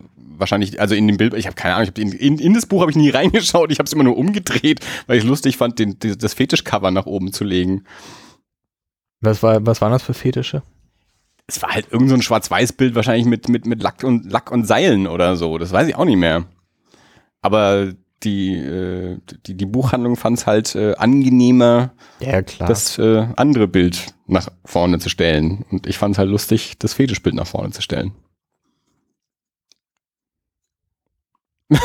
okay, ich wollte jetzt, ich wollte jetzt die Stimmung nicht so runterbringen. Und Ich höre immer nur Fetisch. ich habe ähm, ich habe die Woche ähm, jetzt heute die letzte Folge mir endlich mal S-Town angehört. Habt ihr den angehört, den Podcast? Oh ja, ja, den habe ich sogar gehört. Das, dieser Doku-Podcast, dieses ein Spin-off Spin-off von, von- Serial. Ja, Ähm, stimmt, das habe ich genau. gehört sogar. Ja. Kam jetzt im, im März dieses Jahr kam es raus. Da haben sie ja alle sieben Folgen auf einmal veröffentlicht, nicht wie bei Serial im, Ja. im, von Woche zu Woche, sondern da alle Folgen auf einmal. Ich habe es mir damals auch runtergeladen, weil ich, ich habe die beiden Serial-Staffeln gehört und habe das dann eben auch mitbekommen mit Esther, habe es also runtergeladen, aber nicht angehört und habe es jetzt erst die Woche angefangen und dann hat es mich total gefesselt und habe es dann auch quasi in, in jeder freien Minute dann angehört und heute jetzt eben gerade den, ähm, den Schluss.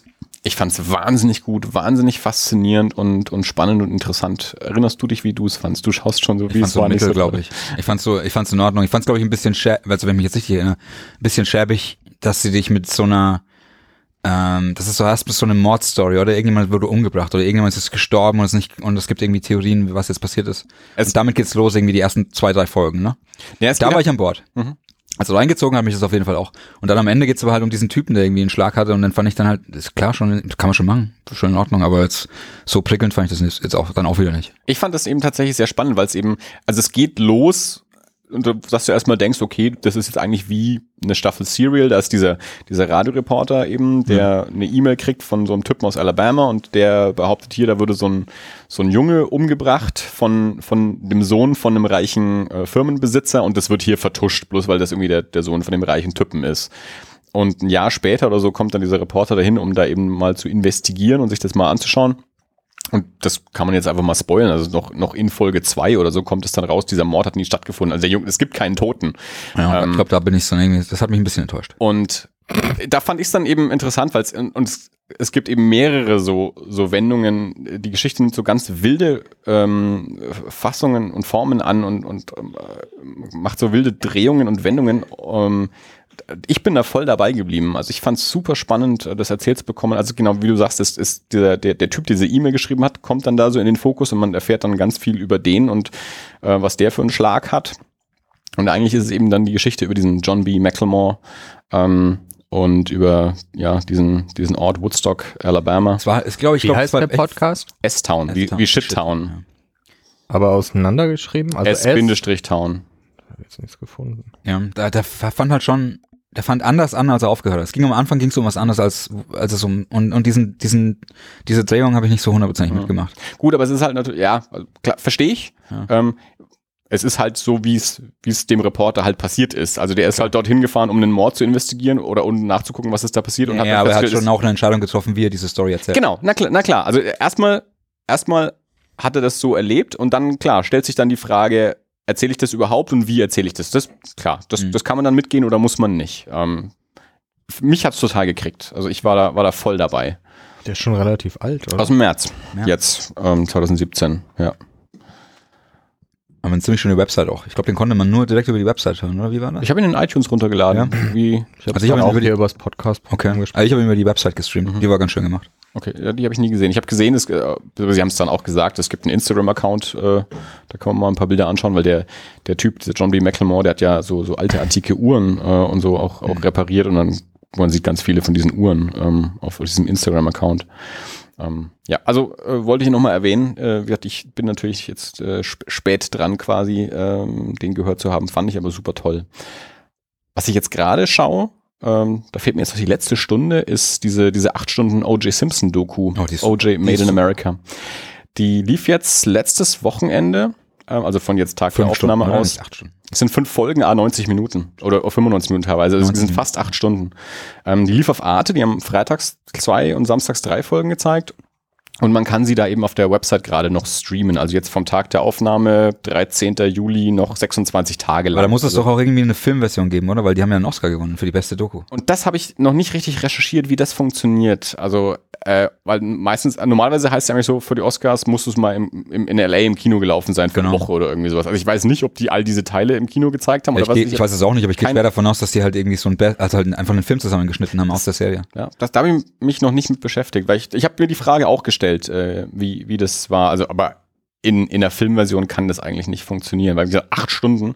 Aber du hast es komplett gesehen, ja? Ja. Also mir fehlt jetzt noch Ich die letzte an einem Tag, glaube ich, komplett durchgeschaut. Ich war voll am, also beim Arbeiten nebenher, aber ich war echt voll Ja. an Bord. Mir geht's eben auch gerade so. Ich habe dann jetzt am am Wochenende irgendwie haben wir die erste Folge angeschaut. Dann habe ich jetzt auch immer auf Arbeit in meiner Mittagspause habe ich immer so eine halbe dreiviertel Stunde angeschaut und dann abends den Rest und so und jetzt auch gerade irgendwie heute Mittag irgendwie Folge 4 beendet und jetzt zu Hause, bevor ich mich mit euch getroffen habe, irgendwie Folge 5 noch angefangen und da die erste halbe Das ist halt auch Stunde einfach angeschaut. krass. Der hat Also auch einfach seine, seine Ex-Frau geköpft halt. Der hat ihr einfach den Kopf abgeschnitten. fast ja, Das genau. ist krass. Ja, aber ich fand es super heftige spannend. Story einfach. Also ich, ich erinnere mich ja natürlich auch noch an, an, ähm, an das Gerichtsverfahren damals. Also das war ja Mitte der 90er. Also da war ich 18 oder sowas, also alt genug, um das auch mitzukriegen, ähm, dass das stattgefunden hat. Ich erinnere mich noch so an Jay Leno lief damals. Also damals haben wir im Kabel noch NBC empfangen und abends Jay Leno und der hatte da die, Mhm. die Dancing Idos, irgendwie so die, die äh, Richter, äh, der, der Richter, der dem Fall Ja. vorgesessen hat, so, so eine Tanztruppe und so ein Kram. Also das weiß ich alles noch. Kumpel von mir hat seine Facharbeit an der, ähm, am, am Gymnasium damals über den Fall auch geschrieben und so.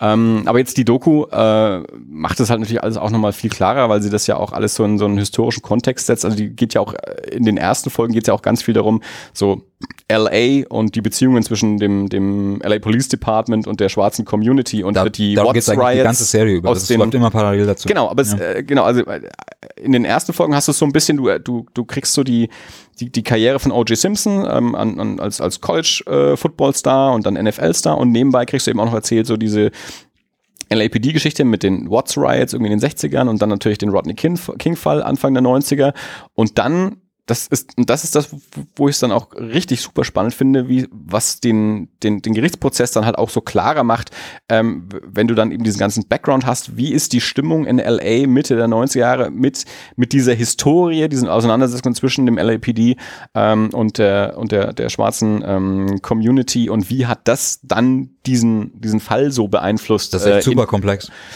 Was da Und- alles an, und- dem, an dieser Figur O.J. Simpson, was da alles da aufgehängt werden kann. In diesen acht. Stunden ist nichts zu lang.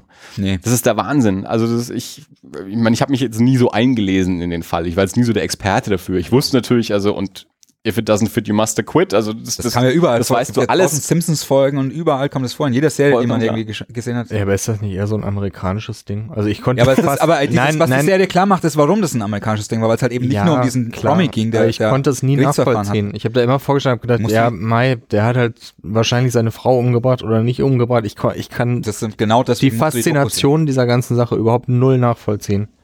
Ich kenne ihn halt aus der nackten Kanone. Ansonsten ist mir dieser sehen. Mensch. So, ich habe die nackte Kanone nicht gesehen, seitdem ich das, weil er ist halt, er hat halt seine Frau geköpft. Das ist halt ein Mensch, der hat einfach, einfach seine Frau geköpft. ja, aber ist das und dann spielt er und dann bewiesen? Naja, er ist ja, also, mehr oder weniger. aber er ist ja, also meine, Er wurde ja deswegen ja verklagt sogar. Also er wurde ja verurteilt. Er ist ja, im stimmt, er wurde verurteilt. Also er hat halt den Strafprozess, äh, ich weiß, ich krieg die Terminologie jetzt immer wieder nicht so richtig hin, aber den, den Prozess, also den Prozess hat er gewonnen, aber dann konnte man ihn nochmal nach bürgerrechtlich oder irgendwie sowas Ja. nochmal anklagen. Es wurde seine- Ähm, und seine Schuld wurde dann, festgestellt in Wurde er dann verurteilt und, und äh, verknastet. Da gibt's halt nicht das gleiche Strafmaß wie in so einem ähm, Strafrecht. Ja, das war eine Geldstrafe, glaube ich, die er da bekommen hat, ne? Also ich glaube, die, die, die Familie von dem. Aber am Anfang der Doku sitzt, siehst du ihn ja auch als jetzt aktuell quasi als älteren Mann im Knast sitzen. ja, aber das ist ja nicht deswegen, sondern weil er dann. Ich das die kommt Stunde ja okay, dann der begeht noch ein anderes Verbrechen und deswegen und dann haben sie aber halt das nicht so schlimm war wie das, wie seine Frau zu ermorden und nicht nur seine Frau, sondern den Typen, den er für ihren Liebhaber hielt. ja, Ron Goldman. Ja. Ähm, und ich glaube, dessen Familie hat halt ganz schön viel Kohle eingesteckt und also sein Vater taucht ja auch, in der, auch auf Ja. in der Serie und er sagt ja auch, das sagt er auch offen in der Serie, dass er es sich einfach eine Lebensaufgabe daraus gemacht hat, O.J. Simpson zu verfolgen und einfach aus, finanziell ausbluten zu lassen. Das ist auch super spannend, die ganzen Leute, die dabei sind. Du hast irgendwie zwei der Geschworenen, du hast mehrere Leute von der ähm, Staatsanwaltschaft, du hast Leute von der Verteidigung, du hast Polizisten, du hast Freunde von ihm und, und, und wie offen und ehrlich die darüber reden, gerade jetzt auch so die, die, die Verteidigung und die Staatsanwaltschaft, wie sie vorgegangen sind und wie sie taktiert haben und wie sie Sachen beschönigt oder nicht beschönigt haben und manche Sachen übertrieben haben und, und einfach nur um zu gewinnen. Ich, ich finde es faszinierend, wie, wie offen die, ja, man mittlerweile über 20 Jahre danach oder vielleicht zum Zeitpunkt der Aufnahme ungefähr 20 Jahre danach, wie offen die darüber reden und sich. Aber die eine, also das, äh, die eine äh, schade Sache an dem Ding, an den Interviewpartnern ist, dass der auf Seiten von OJ, äh, von OJs Anklage war ja auch ein Schwarz und es geht es geht um es geht um Rassen also das, das, das, das Thema Rasse ist mit dem auch wenn es einfach ein Mordfall ist ist ist mit damit einfach eng verwebt und verbunden deswegen ja. spielt irgendwie Hautfarbe eine Rolle und es gab auf dem ähm, ähm, einer der Ankläger der anklagenden Staatsanwälte war war schwarz und der hatte dann eine ziemlich harte Rolle. Also der wurde auch von der von der Verteidigung von OJ Simpson ziemlich äh, hart angegangen und auch irgendwie in der Community einfach ähm, schlecht gemacht und der ist aber nicht als Interviewpartner, der taucht nicht auf. Der wollte offenbar nicht, nicht, der lebt noch, ja. aber wollte, wollte sich offenbar nicht äußern irgendwie vor der Kamera. Keine Ahnung, warum nicht. Ja gut, das war jetzt aber das wäre interessant gewesen. Aber ja. die Serie funktioniert auch ohne ihn. Also ja, kommt O.J. Simpson zu Wort? Nee. Aber brauchst du auch nicht wirklich. Weil der einfach ein, ein ultra krasser Bullshitter ist. Der würde. Ich habe keine Ahnung. Ich kenne die, wie gesagt, ich kenne ihn wirklich. Ja. Ich kenne halt diese Bilder aus dem Prozess und alles, was drumherum so passiert ist, aber mich, das hat nie eine Faszination auf mich aus, äh, ausgewirkt. Ich dachte immer so, ja, Mai, alten Gerichtsprozess. Das ist die Serie, kannst du, diese Doku kannst du schauen, die funktioniert wie ein Krimi. Da bleibst du, da, wenn du einsteigst, bleibst du einfach am Ball. Du willst einfach wissen, wie es ausgeht, was das als ist, nächstes passiert. Ist ja auch eigentlich so, also mir geht Das ist nicht einfach nur Information für das. Ich, ich gucke mir ja auch spannende Dokus an, unabhängig jetzt von dem Thema. Ob ja, ich jetzt vorher schon so. in, intrinsisches Interesse an dem Thema habe oder nicht, wenn ich irgendwie mitbekomme, das ist eine spannende Doku, die irgendwie spannend was erzählt, ähm, dann, dann, ich glaube, da haben wir, als wir das letzte oder vorletztes Mal uns getroffen haben, wir, hast du, glaube ich, auch schon mal über sowas gesprochen, dass du dir äh, gerne Dokus über irgendwelche Freaks anschaust, äh, die irgendwie, keine Ahnung, wie Computer reparieren oder sonst irgendwas, ja. scheißegal von dem ja, Thema, äh, solange es irgendwie spannend erzählt ist und irgendwie ein interessantes ähm, ja, klar. Thema das ist, auch wenn es nicht direkt an mir dran ist. Ähm, und da war es jetzt auch so, wie gesagt, ich war jetzt vorher auch nicht, nicht so, dass ich mich viel mit dem OG-Fall beschäftigt habe und ich habe natürlich mitbekommen, dass es diese Doku gibt, ähm, wie die in den USA im Fernsehen lief, dass da alle drüber gesprochen haben und, und dass die so toll gewesen sein soll und wie ich das dann eben gesehen habe, dass die, äh, dass die da kommt war ich halt schon interessiert, dachte mir, gucke ich mir halt mal die erste Folge an und ich fand die so faszinierend, dass ich echt jetzt momentan immer so schon fast meine Freizeit danach plane, immer wenn ich irgendwo eine halbe Stunde äh, Zeit habe, dass ich noch ein Stück davon schaue. Und ich weiß ganz genau, also morgen wahrscheinlich wieder Mittagspause nehme ich mir wahrscheinlich her, um irgendwie die letzte Stunde davon anzuschauen. Es klingt auch so viel, irgendwie fünf Folgen, 90 Minuten, aber das ist diese Art von Serie, wo du dir, wo du danach eigentlich, wo du eigentlich traurig bist, dass es keine sechste Folge gibt. Du willst eigentlich, dass es weitergeht. Ja es fühlt sich auch äh, echt nicht nach so viel an. Also ich war auch mhm. fasziniert, wie schnell acht Stunden dann irgendwie auch rum sind. Ähm, also ja, irre gut und eben wahnsinnig faszinierend, finde ich, da, wie das so auch klar macht, wie es in diesem Prozess dann eben nicht mehr darum ging, hat er es getan oder hat er es nicht getan, sondern ähm, gewinnt mal der Schwarze gegen die Polizei eigentlich, weil in den letzten Jahrzehnten die Schwarzen immer gegen die Polizei verloren haben und jetzt mhm. feiern wir eben, dass der Schwarze mal gewonnen hat und es ist scheißegal, ob er es getan hat oder nicht. Und das äh, eben auch, und dafür ja auch dieser ganze, dieser ganze Vorlauf auch mit seiner Kehr und sowas. Äh, die erste Folge heißt I'm not black, I'm OJ, weil er irgendwann mal gesagt hat, er ist nicht schwarz, er ist OJ und, und der, niemals als Schwarzer gesehen wurde und nichts mit der schwarzen Community zu tun hatte und ähm, in der Nachbarschaft gewohnt hat, wo es keine anderen Schwarzen gibt und niemand hat ihn als Schwarzen wahrgenommen, ähm, bis zu dem Gerichtsprozess. Da wurde er dann halt einfach als Symbol der, der Schwarzen, weil jeder äh, Schwarz in LA und wahrscheinlich in ganz Amerika sich gedacht hat, ähm, jetzt muss mal einer von uns gewinnen. So. Also super erzählt, super spannend. Also ich möchte sagen, die, wir nehmen die Folge jetzt, wie gesagt, am 13. auf. Das heißt, sie kommt am 20. raus. Dann sind es noch ungefähr 20 Tage, 19 Tage oder so, die man auf, auf arte.tv äh, die, die Folgen dann auch streamen kann. Und ich würde das auf jeden Fall empfehlen. Also, das ist, glaube ich, eins der, der spannendsten Fernsehdinge, die ich jetzt seit langem gesehen habe. Ne, Björn, machst du mal. Hörst du mal S-Town an. Ist auch super. Habt ihr Serial angehört? Du wahrscheinlich schon? Beide? Ja. Mhm. Ja, die zweite Ja. ist aber gar nicht, eigentlich gar nicht hängen geblieben bei mir. Die zweite Staffel. Aber ja. Ja, das war diese Bo Burke-Geschichte, diese. Ja. Bosch, ja. Also ich fand's, ich habe es gern angehört. Also ich fand's, fand's auch spannend zuzuhören, aber jetzt jetzt auch, ja, gerade jetzt vom, vom letzten auch war nicht so viel hängen geblieben, weil die auch ja beide so keine echte Auflösung haben. Also das ist ja auch so, das sind ja beides so, man hört halt irgendwann auf, oder die Recherche stoppt halt an einem gewissen Zeitpunkt, also wahrscheinlich halt einfach jetzt, aber die Fälle an sich sind halt nicht fertig oder so. Und gerade, ich finde gerade bei der ersten Staffel, man haben wir ja im Podcast auch drüber gesprochen, man hat immer die ganze Zeit so das Gefühl, also weil es sich auch anhört wie ein Krimi und man immer auch erwartet, dass es so ein, so einen Bogen hat wie ein Krimi, aber es ist halt keiner und dementsprechend hat es halt dann auch keine Lösung irgendwie. Es hört halt einfach auf, weil man Ja. weiß der Typ ist im Knast und es gibt halt zu dem Zeitpunkt kein neues Verfahren oder so und dann hört es halt einfach auf. Und, Am Ende ist es nicht der Butler. ja, oder der Gärtner. Ja. Habt ihr in letzter Zeit noch irgendwas Schönes ähm, konsumiert äh, in irgendwelchen Medien, über das ihr uns berichten wollt, außer jetzt ähm, eben Haneke oder äh, den Nick Cave Comic? Ich guck im Moment Twin Peaks. Die neue? Mhm. Nee, die neue nicht. Die alten. Ich muss erstmal die alten nachholen. Mhm. Was machst du gerade? Ich gucke die neue. Ich auch, ja.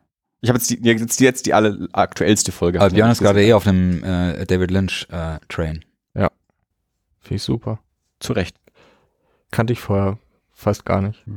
Ist ja auch jung. Ich habe ja Twin Peaks noch gesehen, als es original ausgestrahlt wurde. Ja, da war ich viel zu klein dafür. ich weiß. Da habe ich noch Enten in Entenhausen angeguckt. Wo lief denn das? Lief das im ZDF oder? RTL.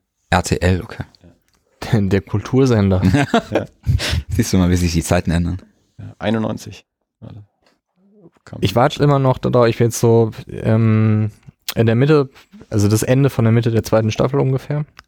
Und ich weiß schon, dass es wohl irgendwo einen Qualitätseinbruch in der zweiten Staffel geben soll. Ich weiß aber nicht, ob er danach noch erst kommt oder ob ich schon drüber Du hast sie noch nicht hinwegdenke. festgestellt? Nee. Okay. Also ich habe sie jetzt auch.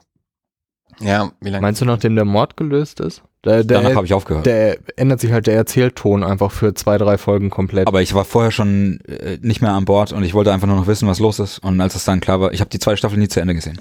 Ich habe Ah, ja. die, die nur bis zur sechsten Folge oder so gesehen, wo es halt klar wird. Mhm. Das ist, ja. Das sagen ja ganz, ganz viele, dass es eben gerade nach dem Mord dann irgendwie äh, so runtergeht und ähm, ich habe die Serie jetzt, glaube ich, weiß nicht, dreimal komplett gesehen oder sowas. Und, und für mich gibt's auch gar nicht so dieses erste Staffel, zweite Staffel, weil als es damals im Fernsehen lief, lief das ja auch eh am Stück, da, da war das auch gar nicht so klar. Das Prinzip von Staffeln, Serien liefen halt einfach. Ähm, Mhm. und da habe ich das einfach so am Stück gesehen und, und für mich war das ganze Ding einfach super faszinierend und also ich, ich habe für mich persönlich gibt's da gar nicht so einen so Bruch, ähm, dass es dann irgendwie schlechter wird. Es wird halt anders, aber ich bin da von vorne bis hinten irgendwie dabei gewesen. Da, damals, als es im Fernsehen ausgestrahlt wurde, gab es eben nur dieses Problem, dass sie dann, also sie haben sie immer, es lief Freitagabends auf RTL und dann ähm, haben sie eben die, die ersten 20 Folgen oder so, bis dann der Mord gelöst ist, halt da gezeigt. Und dann haben sie ähm, die letzten paar Folgen, weil natürlich Zuschauerzahlen runtergegangen sind, haben sie dann irgendwie am Wochenende um, um 18 Uhr oder so gezeigt.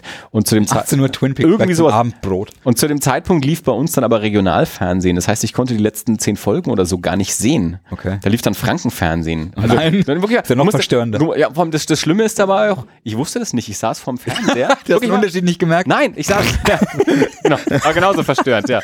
Nein, ich saß vorm Fernseher und freute mich auf die nächste Folge Twin Peaks und plötzlich änderte sich das Programm, es lief Frankenfernsehen. Und ich habe damals in Tenlohe gewohnt, wo das Frankenfernsehen saß. Also ich, ich, ich habe immer gesagt, wenn ich eine Bombe gehabt hätte, wäre ich Ich- losgeradelt und hätte sie in den Garten geworfen. Nicht nur du und Ja? nicht nur einmal. Also, ähm, also das, das war echt ein Schock für mich, wie ich da saß und mich auf Twin Peaks gefreut habe und es lief nicht. Und ich wusste, ich kann die jetzt die letzten Folgen nicht sehen. Und dann irgendwie, weiß nicht, ein halbes Jahr später oder so, haben sie dann diese letzten zehn Folgen alle nochmal auf Tele 5 dann wiederholt, dass ich nicht empfangen habe. Da habe ich dann meine Tante beauftragt, die hat mir die ganzen Folgen dann aufgenommen, dass ich die dann sehen konnte. Ähm, und dann irgendwann später lief es dann nochmal auf RTL 2 oder so. Und jetzt, mittlerweile habe ich natürlich auch die DVDs. Also ich liebe, ich liebe David Lynch und äh, äh, vor allem seine Filme und Mulholland Drive ist neben der Klavierspielerin in meinen Top 5. Aber Twin Peaks hat bei mir nie so wirklich Mhm. gezündet, obwohl es ganz, ganz viele Elemente hat, die, die ich eigentlich noch mehr liebe, als ich David Lynch liebe. Die Musik ist der Hammer, das Setting ist der Wahnsinn, die Schauspiel, die Idee ist super.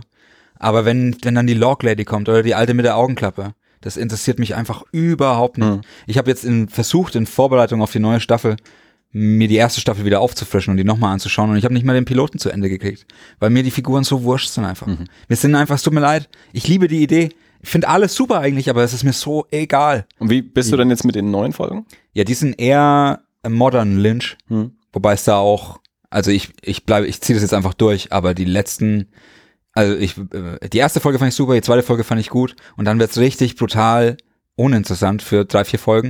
Und jetzt die vorletzte fand ich wieder super, wahrscheinlich die beste bisher. Die acht, die, diese vollkommen abgefahrene, diese Genau, die, wo, wo seine, also ich muss die ganze Zeit an Terrence Malick denken. Das, Terrence Malick in Tree of Life hat auch diese, Ich habe Tree of Life nicht gesehen. kommt noch mitten, aber aber es weiß doch jeder, ich habe den auch nicht zu Ende gesehen, auch ein unerträglicher Film. Terrence Malick packe ich, pack ich nicht wirklich. Thin Red Line ist, ich weiß gar nicht, ob ich mehr Aber- als Thin Red Line gesehen habe. Ja, aber die, ich gut. ab, ab Tree of Life ist ja, ändert sich ja dann nochmal die Art, wie er Filme macht. Ich mag, ich mag äh, ähm, diesen mit Colin Farrell, diesen Pocahontas-Film. Wie heißt der? ja, New World. The, The New World, den finde ich schon auch gut. Aber dann ab Tree of Life, das, das ist vorbei bei mir. Und jetzt gerade ist doch dieses, dieser, dieser Musikerfilm, der, der klingt so, als wäre das ein leichter. Null Interesse. Null Interesse Ja. einfach. Ist der erst der mit Ethan Hawke? Irgendwas mit. mm, Nein, nein, nein, mit Christian Bale, oder? Auf, auf so einem Music Festival. Heißt nicht Song to Song? Sowas, Ne. ja, genau. Doch- da spielt jeder mit. Auch, da, da, Ja. Den treten irgendwie alle an. Und dann ist auch noch immer gesagt, dass irgendwie, dass die dann auch im, im Film überhaupt, da, da gibt es wahrscheinlich Szenen mit George Clooney, die gar nicht im Film vorkommen, die er gedreht hat. So macht er halt seine Filme. Aber ich finde sie nicht interessant. Aber in, in A Tree of Life ist doch äh, mit Brad Pitt, bla bla bla. Und dann kommt mitten im Film, kommen mal so 20 Minuten die Entstehung der Welt einfach. Mhm. Und dann siehst du so ziemlich, und diese 20 Minuten sind auch echt geil. Und es gibt auch diese Doku von The Voyage of Time oder Voyage Through Time, weiß nicht genau, von Terrence Malick. Auf die hätte ich auch echt Bock. Weil visuell geht er schon ab. Und vor allem, wenn der dann, wenn der dann mit CGI umgeht und dann halt irgendwie Planeten in der Entstehung zeigt und, und dazu läuft irgendeine eine, eine obskure Arie im Hinter, das, das ist schon echt fett. Und da gibt's eben in Tree of Life 20 Minuten und diese Twin Peaks Folge hat auf mich so irgendwie wie die David Lynch Version davon äh, Mhm. gewirkt. Einfach so ein Bilderrausch und eins nach und der beste, am besten inszenierte Atompilz, den ich jemals gesehen habe. Von ja, der Folge reden wir. Ja, ja, ja. Und da, aber seitdem gab's ja noch eine. Genau, die Die war noch dann wieder, gesehen. die war in Ordnung. Und jetzt schauen wir halt mal weiter. Ja, eben genau die. Sie haben dann eine Woche ausgesetzt und jetzt die, die jetzt aktuell. Aber dieses, äh, diese ganze Storyline mit Naomi Watts ist, und nicht, we nicht wegen Naomi Watts, sondern einfach, was da mit Dale Cooper passiert, es ist einfach so dermaßen uninteressant. Ich finde es anstrengend. Und das zieht er so ewig durch. Das am Anfang denkst du dir, okay, das ist eine ganz lustige Idee, dass der jetzt nicht war und dann ist er in so einer komischen, idealisierten Welt und muss jetzt in seinem bunten Anzug arbeiten gehen. Irgendwie ganz witzig, aber dann reitet er halt irgendwie drei Stunden auf dieser Idee rum. aber du und es musst, tut sich nichts. Du musst ja aber die, äh, die Serie nicht als Serie sehen, sondern tatsächlich, er hat ja angekündigt, dass du es eigentlich als 18-stündigen Film betrachten musst. Ja, aber auch in einem 18-stündigen Film kann ich drei Stunden Scheiße finden. Ja, aber du kennst den ganzen Kontext ja noch nicht komplett. Ja, nee, klar. Ich bleibe ich bleib ja auch am Ball. Aber ich bleibe auch deswegen am Ball, weil ich weiß, äh, ich, habe, ich wusste ja erst irgendwie ab Folge 4, dass es 18 Folgen geben wird. Das ist ja insane. Ich dachte, es gibt irgendwie 10 Folgen und 18 Folgen muss da jetzt am Ball bleiben. Ich glaube nicht, dass ich es mir, wenn das mal durch ist, ich muss jetzt aktuell zuschauen, sonst schaue ich es mir später, schaue ich es mir wahrscheinlich gar nicht an. Aber es ist halt Da auch habe ich so, wenn, die wenn, Geduld nicht dafür. wenn von einem 800-Seiten-Roman die ersten 300 Seiten scheiße sind, ist es halt auch schwer dabei zu bleiben. Ja, und auch im Kontext kann immer kann was immer noch. Und es ist halt, es ist halt einfach, dieses Argument zieht für mich deswegen nicht, weil es einfach eine Fernsehserie ist. Es wird wirklich, es wird nicht auf, wie auf Netflix irgendwie in einem Ding veröffentlicht. Es ist eine Serie, die läuft einmal in der Woche, eine neue Folge. Das wusste der, als er es gemacht hat. Und dann muss er das auch entsprechend äh, inszenieren und sich danach richten nach der Form. Ob er das, ja, natürlich muss er sich in gewisser Weise nach der Form richten, aber Ich meine, ähm, das die Frage ist, auch, aber ich bin halt nicht ist ja, wie viel das. Produktionsstudio da irgendwie mit reingelabert hat in den Veröffentlichungskram und Pipapo und Also 18 wenn du die Stunden- Serie wüsst, wenn du die Serie gesehen hättest, dann wüsstest du, dass da kaum jemand reingeht. Es ist ja auch, das ist ja das Krasse. Kann ich mir nicht vorstellen. Ja, ja, mittlerweile nicht, nicht, aber am Anfang haben wir relativ viele reingelabert und vielleicht ist, keine Ahnung, Also- also ich weiß nicht, wie das zustande kommt, vielleicht ist der Kompromiss zu sagen, okay, wir machen 18 Folgen daraus, die wir veröffentlichen und nicht eben eine DVD-Box mit 18 Stunden am Stück oder sowas. Also die, Mm. es war ja auch noch so, der, der, die hatten ja damals vor, die neue Staffel zu machen und damals war es ja, glaube ich, auch nur zwölf Folgen oder so. Dann haben die sich überworfen, David Ja. Lynch ist ausgestiegen, dann haben sie sich irgendwie wieder geeinigt und er hat 18 Folgen bekommen. Also er durfte noch mehr machen, als man ihm Aber sie haben das zugestanden hatte. Produktionsstudio zwischendurch gewechselt. Das war Das nicht am sein. Anfang bei Showtime, Das- sondern bei irgendeinem anderen Sender. Aber wenn man sich die Serie mal anschaut, also mein erster Kommentar war nach der ersten Folge schon, also David Lynch und Mark Frost sind nicht zurückgekommen, um Fanservice zu betreiben oder es Neueinsteigern leicht zu machen. Also äh, es ist sowohl für alte als auch für neue Fans ist das, glaube ich, echt eine schwierige Angelegenheit. Ja, Und- es ist, äh, es, aber es ist schon, es ist schon, es ist schon noch David Lynch. Wenn du bei David Lynch am Ball geblieben bist, wenn du irgendwie Inland Empire auch noch gesehen Ja, hast, dann, dann überrascht dich das. äh, Das ist nicht, es ist keine keine krasse Überraschung, dass da jetzt, dass, dass, dass es jetzt so ist. Aber ja, aber, Aber stimmt, es macht's von, nicht einfach, Von, von Twin Peaks aus gesehen meinte ich jetzt eigentlich, weil es ist ja schon, es ist eine direkte Fortsetzung der alten Serie, ist aber vom Ton her eben nicht überhaupt nicht mehr so wie die alte Serie. Wobei, aber hat sich Twin Peaks, diese Originalserie, und ich glaube auch deswegen hat sie bei mir nicht so wirklich gezündet, weil äh, die- diese Originalserie macht sich ja auch äh, und ähm, macht sich ja auch über über Seifenopern lustig, über so Dallas und so, wo halt so Dramen so so, so, sie so macht sich darüber nicht lustig, sie ist eine Seifenoper. okay, die nimmt es als Anstoß für, das ist eine bizarre Version von einer Seifenoper, okay? Ja. Und die, die neue Version von Twin Peaks, dachte ich mir am Anfang zumindest, ist vielleicht eine bizarre Version von einem Revival von einer alten äh, Serie wieder, die, die so, wie zum, wenn zum Beispiel Dale Cooper zum ersten Mal irgendwie auftaucht mit halblangen Haaren und er ist irgendwie so eine harte Sau und hat irgendwie die MG, äh, so, so eine Shotgun dabei und dann kommt irgendwie einer, kommt ihm blöd und von hinten und er hebt so die Faust und, und macht, kickt ihn damit K.O. Also wie einfach, wie ein 14-Jähriger einen coolen Typen inszenieren würde, hat auch ein geiles Auto, Lederjacke und so. Da dachte ich mir, das ist David Lynch, wie er sich gerade über die De Idee von Phantom irgendwie lustig macht. So, hier ist dein Dale Cooper, du wolltest dein, du wolltest Dale Cooper wiedersehen und hier ist jetzt die coole neue Version. Aber auf Dauer ähm, ist dieser Ton für mich bis jetzt auf jeden Fall nicht, nicht, nicht, nicht gehalten. Also ich glaube, da habe ich mich getäuscht einfach. Hm. Ich war vergessen, wie ich angefangen habe. Ja, aber ich, ich finde auch, also mir geht's auch so, ich, ich will's, weil lebenslanger Twin Peaks-Fan, ich werde es auf jeden Fall zu Ende gucken, aber es ist schon, also es ist mehr Arbeit als Freude, so die immer dann die neue Folge auch anzuschauen. Also jetzt die letzten zwei Folgen, wie gesagt, wird's, ist es für mich wieder besser geworden, aber bei den Folgen davor würde ich dir voll zustimmen, ja. Also ich bin auch gespannt, äh, wie, wie das zu Ende geht, ob das dann auch, wie du gerade sagst, was soll ein 18 Stunden oder ein 8, äh, 18-teiliger Film sein, dass ob es dann auch wirklich rund zu Ende geht oder ob es dann doch. Fernsehserie ist und eben nicht rund zu Ende geht. Das wird nicht so sein wie ein Korsett, das du am Ende zusammenziehst und dann bam. Nee, Und, nee. ähm, und also allein von, vom, vom kreativen Prozess möchte ich gerne wissen, hat er es darauf angelegt, dass er in diesen 18 Folgen eine Geschichte erzählt oder erzählt das als Fernsehserie, die eine Fortsetzung haben könnte oder sollte und wird er dann, falls es so sein sollte, kriegt er auch eine? Guckt es überhaupt jemand? Ich weiß es überhaupt nicht. Hm. Weil, also es ist schon, es ist schon, schon Arbeit, das zu gucken. Das ist kein, kein leichter Genuss. Und dann frage ich mich eben auch, ist das erfolgreich für den Sender? Und von der, von der Serie, die damals wegen quasi Erfolglosigkeit abgesetzt wurde, macht er jetzt eine Serie, die noch schwieriger anzuschauen ist, als das, was damals Eben, deswegen glaube ich, dass da auch niemand Also- groß, rein, groß reingeredet hat, weil wesentlich unkommerzieller geht's Nee. äh, in Amerika wahrscheinlich gar nicht. Also ich, ich, ich, ich habe das angeschaut jedes Mal und denke mir, also die Leute vom Sender müssen auch die Hände im Kopf zusammengeschlagen haben, was sie da, was sie da Die ausstrahlen. haben einfach also, viel auf den Namen David Lynch gehalten, äh, glaube ich, dass der dass einfach der Name Ich mein, zieht. vielleicht aber du ja weißt ja, Vielleicht dann, sollte man's du, ja auch machen. du Vielleicht weißt ja aber, was du dann bekommst, wenn du David Lynch buchst, in Anführungszeichen. Ähm, ja, ja. Ja, ja. Ich meine, vielleicht funktioniert's ja auch. Vielleicht Find's ist es ja für den Sender auch Erfolg. Ich habe überhaupt keine Ahnung. Ich weiß es Ich einfach finde Nee, es ja auch den korrekten Ansatz. sind Ich rede ja nicht, ich rede ja nicht darüber, ich rede ja nicht darüber, dass der, dass der Sender irgendwie einen Fehler gemacht hätte. Das finde ich den falschen Ansatz. Man kann sich natürlich über den, über, äh, dann über das Kunstwerk selber unterhalten, über die Serie. Aber dass, dass ein Sender hergeht und, äh, und zum Künstler sagt, jetzt mach mal, hier ist das Geld, jetzt mach mal, ist ja eigentlich der korrekte Ansatz.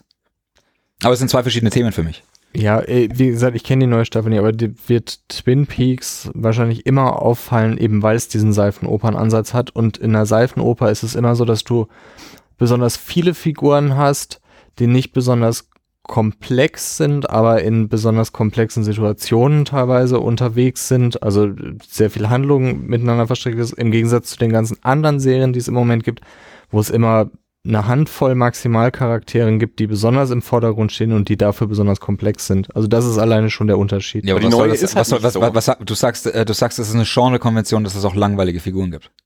Das ist bei der Seifen super. Das, das der Gegenargument dazu lautet Game of Thrones und nicht die Fernsehserie, die nicht besonders gut ist, sondern die Bücher, also die Song and Ice of Fire Bücher, wo du, wo die wechseln ja immer im POV, also du bist jedem Kapitel bist du bei einem, hat es jemand gelesen? Ich habe Bist du bei zweieinhalb gelesen. Bei anderen Figuren und mir zumindest geht's so, dass der jedes Mal, jedes Mal, wenn das so. Game Kapitel of endet, denkst Thrones du ist dir, doch nicht POV. die, die, Das, die ist doch kein, Kapitel das sind keine Ich-Erzähler. aber, aber es sind, dafür wird es mit Sicherheit den germanistischen Auszug geben, du bist aber immer im Kopf von einer Person. Es gibt, es gibt keinen, keinen Erzähler, der über allem, allem Ja, im schwebt, personellen R-Erzähler. Genau. Äh, ja, so ist es. Ähm, Wenn es nicht sogar POV ist, ist es nicht, ich bin mir jetzt gar nicht sicher. Ist es nicht sogar ein Ich-Erzähler? Nee, ist es nicht. Nein, ist es nicht. Aber nicht, nee. Aber du bist im Kopf, wenn wenn es ein Tyrion-Kapitel ist, bist du im Kopf von Tyrion. Da erfährst du nichts außer über Tyrion. Okay? Okay. Und dann denkst du, und die Kapitel enden jedes Mal, und das sind ja 800-seitige, 1000-seitige Bücher, jedes Mal in das Kapitel auf einem Cliffhanger und denkst dir, nein, ich will jetzt, dass es weitergeht. Ich will jetzt nicht das nächste Kapitel, ich will jetzt nicht wissen, wie es- wie es Davos geht. Und dann liest du aber irgendwie äh, drei Zeilen vom neuen Davos-Kapitel und bist da voll an Bord. Also das heißt, das kann man schon auch so machen, dass es, dass man an Bord, dass es, dass es einfach interessant ist. Man kann auch und in Anführungsstrichen uninteressante Figuren interessant machen. Man muss es halt nur machen. Aber die neue Staffel ist ja vom Ton her eben auch nicht so wie die alte. Die hat gar nicht dieses Soap-Opera-Ding. Also die, allein schon äh, ga- ganz auffällig ist einfach schon Musik. Es gibt ganz wenig Musik. In ganz vielen Folgen der neuen Staffel hast du gefühlt keine Musik, bis dann am Ende das Lied kommt. Das ist aber sehr gutes Sounddesign wie in allen David Lynch-Filmen. Ja, aber es ist, äh, genau, wie du, wie du auch vorhin gesagt hast, es ist eben viel näher an, man, die letzten David Lynch-Filme sind ja auch schon lange her. Also der hat ja lange keinen gemacht und ich habe auch ganz ehrlich gesagt, die letzten, also ich habe Inland Empire und Mulholland Drive nicht gesehen. Also so die Das letzten, Mulholland Drive nicht gesehen. die letzten zwei habe ich eben tatsächlich auch nicht, ich habe auch von den frühen welche nicht gesehen, aber weil für mich war halt Lynch eben auch wirklich so ein ganz wie so, ein- so ein 90er Jahre Ding eben mit, mit Twin Peaks und so. In der Zeit habe ich halt geguckt, aber die letzten habe ich nicht gesehen, aber äh, ähm, Der macht jetzt Meditationsbüstenhalter. Das macht er auch schon der 20 Jahre. baut Möbel. ähm, aber ich hatte eben auch auch das eine Gefühl, Doku über ihn, ne? Schon so lange? Relativ Ja, die neu. Doku kommt gerade erst raus. Äh, An Artist's Life oder so. David Lynch, An Artist's Life. Moment, aber die Büstenhalter macht er schon länger? Büstenhalter weiß ich nicht, aber dieses mit der transzendentalen Ja, das macht er schon lange. ist schon sehr lange bei ihm. Jedenfalls, ich hatte auch das Gefühl, dass eben die, die, die, die Serie jetzt halt eben auch äh, näher eben am Ton von seinen letzten Filmwerken ist, als es eben an der Originalserie ist. Und das ist halt gerade, wa- was mir natürlich an der alten Serie auch so gefallen ist, eben eben genau dieser, dieser Charme, dieser soapige Charme und auch die, die Musik dabei. Ich liebe diesen Soundtrack. Ähm, und das hat die neue Serie eben nicht. Die ist eben da davon so weit weg. Deswegen sage ich ja auch immer, äh, wir, haben im Podcast auch schon drüber gesprochen, ähm, das sind Figuren, die ich schon mal in der Serie gesehen habe. Die sind jetzt aber in einer anderen Serie. ähm, deswegen ist es auch so, ich, für, ich, für mich fühlt sich gar nicht so richtig an wie so eine Fortsetzung von dem, was ich als Twin Peaks mal kannte. Es fühlt sich an, als wäre es was komplett anderes mit ähnlichen Gesichtern. So. Aber wenn es wie ein, äh, für dich eher wie ein David Lynch-Film ist, wie gesagt, ich argumentiere ja völlig hypothetisch, weil ich es nicht kenne, bist du aber immer noch meilenweit von dem weg, was zum Beispiel Breaking Bad ist. Ohne das jetzt qualitativ bewerten zu wollen, aber es ist erzählerisch einfach ein komplett anderer Ansatz. Ja. Genau. Und Breaking Bad hat ja aber einen, nicht einen Hype, aber schon los, äh, losgelöst, ähm, dass ganz viele Serienautoren versuchen eben genauso in dieser Breaking Bad Art zu schreiben. Also, dass der Erzählton genauso ist wie bei Breaking Bad. Und dann ist es aber gut, dass es auch mal sowas gibt, was eben komplett draußen ist, was einfach zeigt, es geht auch eben mal komplett anders, weil es ist nicht nur bei Serien so, es ist auch bei Büchern so, dass es ja diese Ja, aber das, ist doch, das MAs ist doch eh klar, oder? Das MAs gibt, die alle aus dieser Schreibschule kommen und die schreiben halt fast alle gleich. Und das ist einfach immer so auf so einem Standardlevel, wo du sagst, ja, es ist schon irgendwie gut, aber ähm, ja, ich sage auch, ich sage auch nichts immer, riskiert, ich, ich habe auch nichts Ich gewonnen. habe ja auch noch keine abschließende Meinung dazu, weil es ist ja auch noch nicht fertig, wie du ja vorhin auch gesagt hast. Ich, ich gucke das ja auch weiter und wenn es mal durch ist, dann, dann kann ich mir ein Gesamtbild machen. Aber die das Serie ja, du redest ja grundsätzlich. Grundsätzlich finde ich das super. Grundsätzlich finde ich den Ansatz super. Aber wenn man halt dann Folge zu Folge, das ist ein anderes Thema. Dann, dann ist die, das du ist könntest aber auch einfach warten, bis alle 18 Folgen draußen sind. Ja, aber ich, aber ich, ich meine, ich schaue jetzt auch nicht erst seit gestern Fernsehen. Ich weiß, das wird einfach nicht passieren. So funktioniert das nicht. Es ist nicht so, dass du Folge 18 siehst und dann denkst du dir, oh krass, was bin ich froh, dass ich diese vier Stunden lang zugeschaut habe wie Dale Cooper. Das ist, das ist halt schon auch irgendwie einfach Kommunikation. Das ist halt einfach auch schon irgendwo Handwerk Story erzählen. Wenn du mir erzählen willst, dass Dale Cooper verwirrt ist, hast du mir das in einer halben Stunde maximal erzählt. Ich brauche keine vier Folgen damit. Und das wird sich nach 18 Folgen auch nicht geändert haben, dass ich das nicht brauche. Da bin ich mir ziemlich sicher. Ich wüsste ja, nicht, was es da soll. äh, wie, gesagt, ich diskutiere hypothetisch, aber vielleicht ist es auch einfach der Ansatz, dass es dann eben mal vier Stunden dauert, sowas zu Ey, erzählen. wenn das so ist, fände ich es fänd, ja cool. Aber ich bezweifle es doch stark. weil ähm, David Lynch ja schon einen stark surrealistischen Ansatz hat, auch in der Art und Weise, wie er erzählt. Und da ist eben alles nicht besonders zielgerichtet, sondern kann eben auch mal darin enden, dass ein Erzählteil vielleicht beim Leser beziehungsweise beim Zuschauer einfach nicht zündet. Ich meine, das, aber das, klar, ich, ich finde es auch schön, wenn Künstler sich verwirklichen können und, und wenn die auch abgefahrene Sachen machen können. Ich muss halt dann vielleicht nicht der Zuschauer dafür sein. Also vielleicht ist es dann halt so, okay, letztes Experiment, bei mir ist es halt nicht ankommen. Ich, ich ich höre ein anderer Podcast, der, der Brian Keane, amerikanischer Horrorautor, der ist Riesenfan. Der sagt, das ist das Beste, was er seit langem gesehen hat. Der ist Riesenfan von Das der sind auch echt Staffel. tolle In- Sachen dabei. Ähm, Der Horror-Autor-Community kommt Twin Peaks extrem gut an im Moment. Also, aber da, da habe ich halt vielleicht nicht richtigen Background dafür. Ich komme halt von dem alten Twin Peaks und das ist es halt nicht. Und da, damit sage ich noch nicht, dass es eine schlechte Serie ist. Ich glaube nur nicht, dass, auch selbst wenn es dann durch ist, glaube ich nicht, dass das, ähm, also wenn ich dann mal wieder meinen kompletten Twin Peaks Rewatch machen werde, glaube ich nicht, dass ich die neue Staffel da mitgucken werde. Also ich finde aber schon, dass die neue Serie ein Äquivalent zu der alten Serie ist. Also das ist schon einfach die, das ist schon Twin Peaks geupdatet auf 2017. ja, und das finde ich bin eigentlich halt, schon Ich bin, ich bin halt korrekt. so 90er. Ja, aber weißt du dann, dann schau dir die alte Staffel an. Dafür ist die ja da. Ja, ja, eben. Ja. Ich sag ja, ich, ich sag ja auch nicht, die hätten das nicht machen sollen. Ähm, ich merke halt nur, weil ich, ich habe mich riesig drauf gefreut. Ich habe letztes Jahr schon gesagt, ich habe äh, irgendwie, ich habe kein Amazon Prime, ich habe kein Sky oder sonst irgendwas, aber egal, wo Twin Peaks dann laufen wird, wenn es läuft, das werde ich mir dann irgendwie besorgen, damit ich es auch wirklich sehen kann, wenn es läuft und nicht warten muss, bis die Scheiben kommen. Kann man sich Ähm. über Sky Tagesticket, glaube ich, irgendwie kaufen, oder? Ich habe von einem Kumpel jetzt einen Zugang bekommen Okay. ähm, zu, zu Sky. Also deswegen, ja, komme ich so halt dann, ähm, dann dazu, das auch dann ähm, ja, von Woche zu Woche ähm, zu schauen. Ähm, aber habe dann eben festgestellt, so, ja, das ist halt, glaube ich, nicht ganz das, was bei mir jetzt super ankommt. Ähm, und na klar, guck, guck's halt dann weiter Aber und schau mal. Sollst dir mal Holland Drive anschauen, das ist sein bester Film. Ich, ja, will ich auch noch sehen, aber ich will ja auch so viel. Aber kurz eingeworfen, die, äh, der Film, den es damals gab, äh, Fire Walk With Me, Hm. hat der nicht genau die gleichen Kritikpunkte damals bekommen, als er rauskam? Und der soll ja auch ganz wichtig sein. Ich habe es nicht geschafft, den jetzt nochmal anzuschauen. Ähm, also äh, die, die neue Serie bezieht sich wohl ganz, ganz, ganz viel auf den, auf den Film. Ja, und den Film mochte damals auch keiner. Ich, weiß, ich weiß nur, dass er bei Cannes wohl irgendwie massiv ausgebuht wurde. Ja, meine, eben die Serie, auch damals hat die Serie ja schon keiner angeschaut. Beziehungsweise damals war natürlich noch das Problem auch, ähm, dass es eine Serie war, die ganz stark von Folge zu Folge aufeinander aufgebaut hat, aber eben nicht wie heute du die Möglichkeit hattest, es zu streamen, auf iTunes zu schauen, die DVDs zu schauen oder sowas. Also du konntest es halt nicht nachholen. Wenn du halt bei Folge 6 eingestiegen bist, hast du schon nichts mehr verstanden. Als RTL, RTL, wie gesagt, hat es eben damals gezeigt, ähm, die haben im Vorfeld, konntest du dir per frankiertem Rückumschlag, konntest du dir so ein Faltblatt zuschicken lassen, wo ähm, die ganzen Personen erklärt waren und die Beziehungen zueinander. Um, also ich habe das Faltblatt noch zu Hause, ich habe mir das damals schicken lassen, ähm, damit eben das Publikum etwas, etwas leichter hatte, die Beziehungen und das ganze Geflecht zu verstehen und auch dabei zu bleiben, weil die ja von, von den USA schon wussten, dass das kompliziert ist und die Leute nicht dabei bleiben. Ähm, oder beziehungsweise man eben, wenn man mal eine Folge verpasst hat, Schwierigkeiten hat, wieder einzusteigen oder überhaupt später Ich einzusteigen. habe mal gesehen, es, gibt auch, es gab wohl auch eine Hörspielkassette von seinen äh, Tonbandaufnahmen an Diane. Mhm. Habe ich mal gesehen. an- Die gibt's einem- jetzt wieder bei Audible. Kannst du die runterladen, Ah, ja. digital. Audible finde ich nicht gut. Da hast du nicht gerade eben noch äh, eine Brandrede auf Hörbücher gehalten? Nee, nur die Klavierspielerin? Nein, Ein aber ich mag Hör Audible deswegen nicht, da kann man doch keine MP3s, kriegt man keine MP3s, ne? Das ist irgendwie dieses eigene ja, Format. Das ist höbu.de, ist besser. Ach, ach so, ist besser. Ich dachte, Ja, das da war jetzt das Format, das wäre. Nein, nein, hörbu.de, da kannst du die äh, als MP3s runter, musst dich auch nicht anmelden, keine Daten eingeben und nichts, sondern kannst einfach per Das PayPal bezahlen und kannst das Ding dann Weil du kriegst das jetzt bei Amazon keine äh, MP3-Audiobücher, Nein. das geht ja nur über Audible, ne? Ja, spielt er dir direkt in iTunes ein oder musst du es bei iTunes will einfach ich nicht. rüberziehen. Das will ich nicht. Ich will MP3s. Außer Twin Peaks? Irgendwas? Mal Holland Äh, Drive. Hast du gesehen? Außer Haneke und Lynch noch irgendwen? ne? Ich muss gerade überlegen, mir fällt gerade nur Negatives ein, warte. Ich bin auch wieder was Gutes.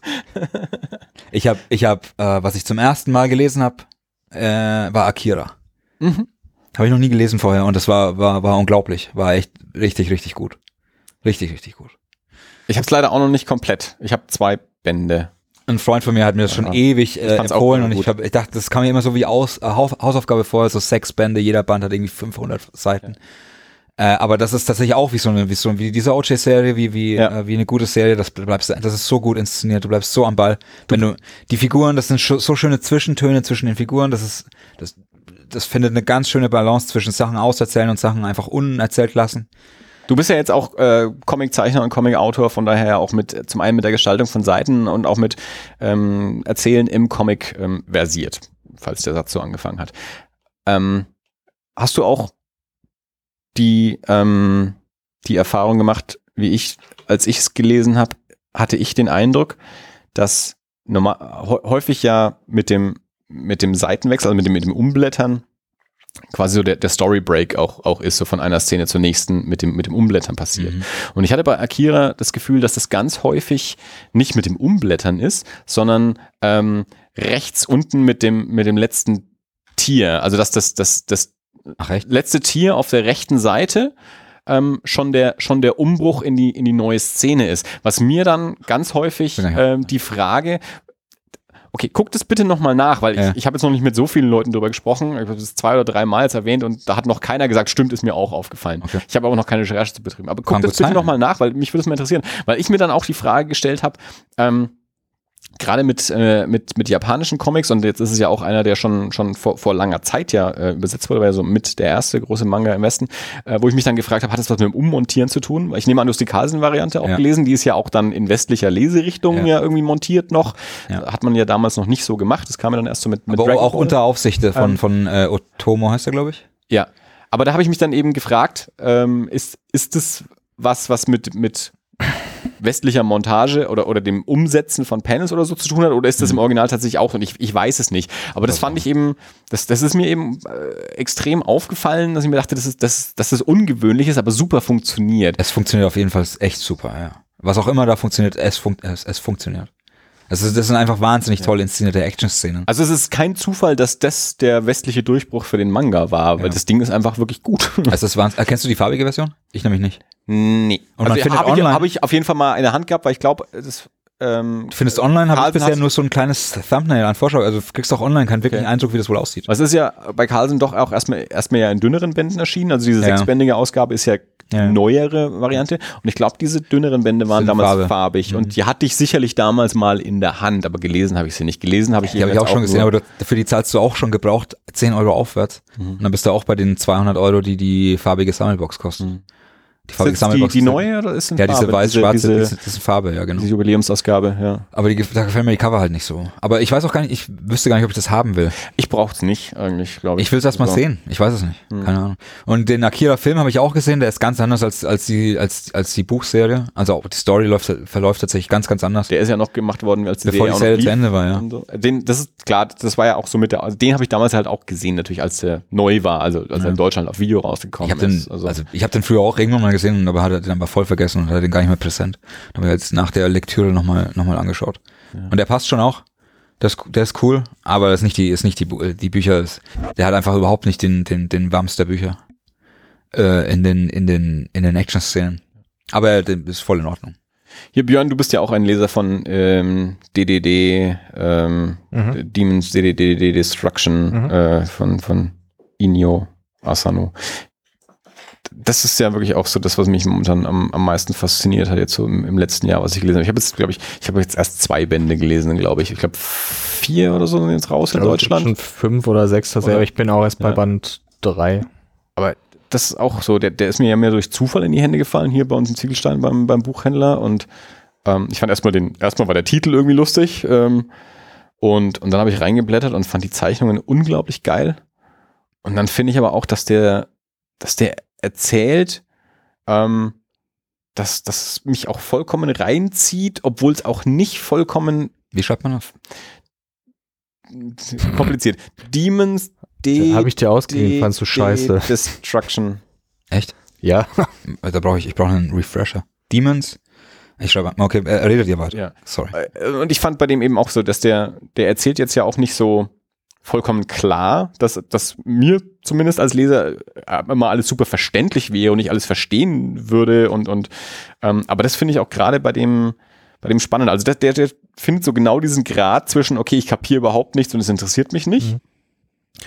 Und ähm, naja, es ist alles super durchsichtig, sondern der ist so genau in der Mitte, der sagt, okay, es ist nicht alles super durchsichtig, aber ich habe auch nicht das Gefühl, dass es, äh, ähm, dass es, dass es, äh, ja, schlecht erzählt ist und ich es deswegen nicht verstehe, sondern irgendwie erzählt er auf eine Art und Weise, dass ich es super spannend finde, auch selbst wenn es gerade ein bisschen über meinen Kopf hinweg geht, aber er macht es in einem Ton und eben auch mit, mit, mit Zeichnungen, die ich einfach super geil finde.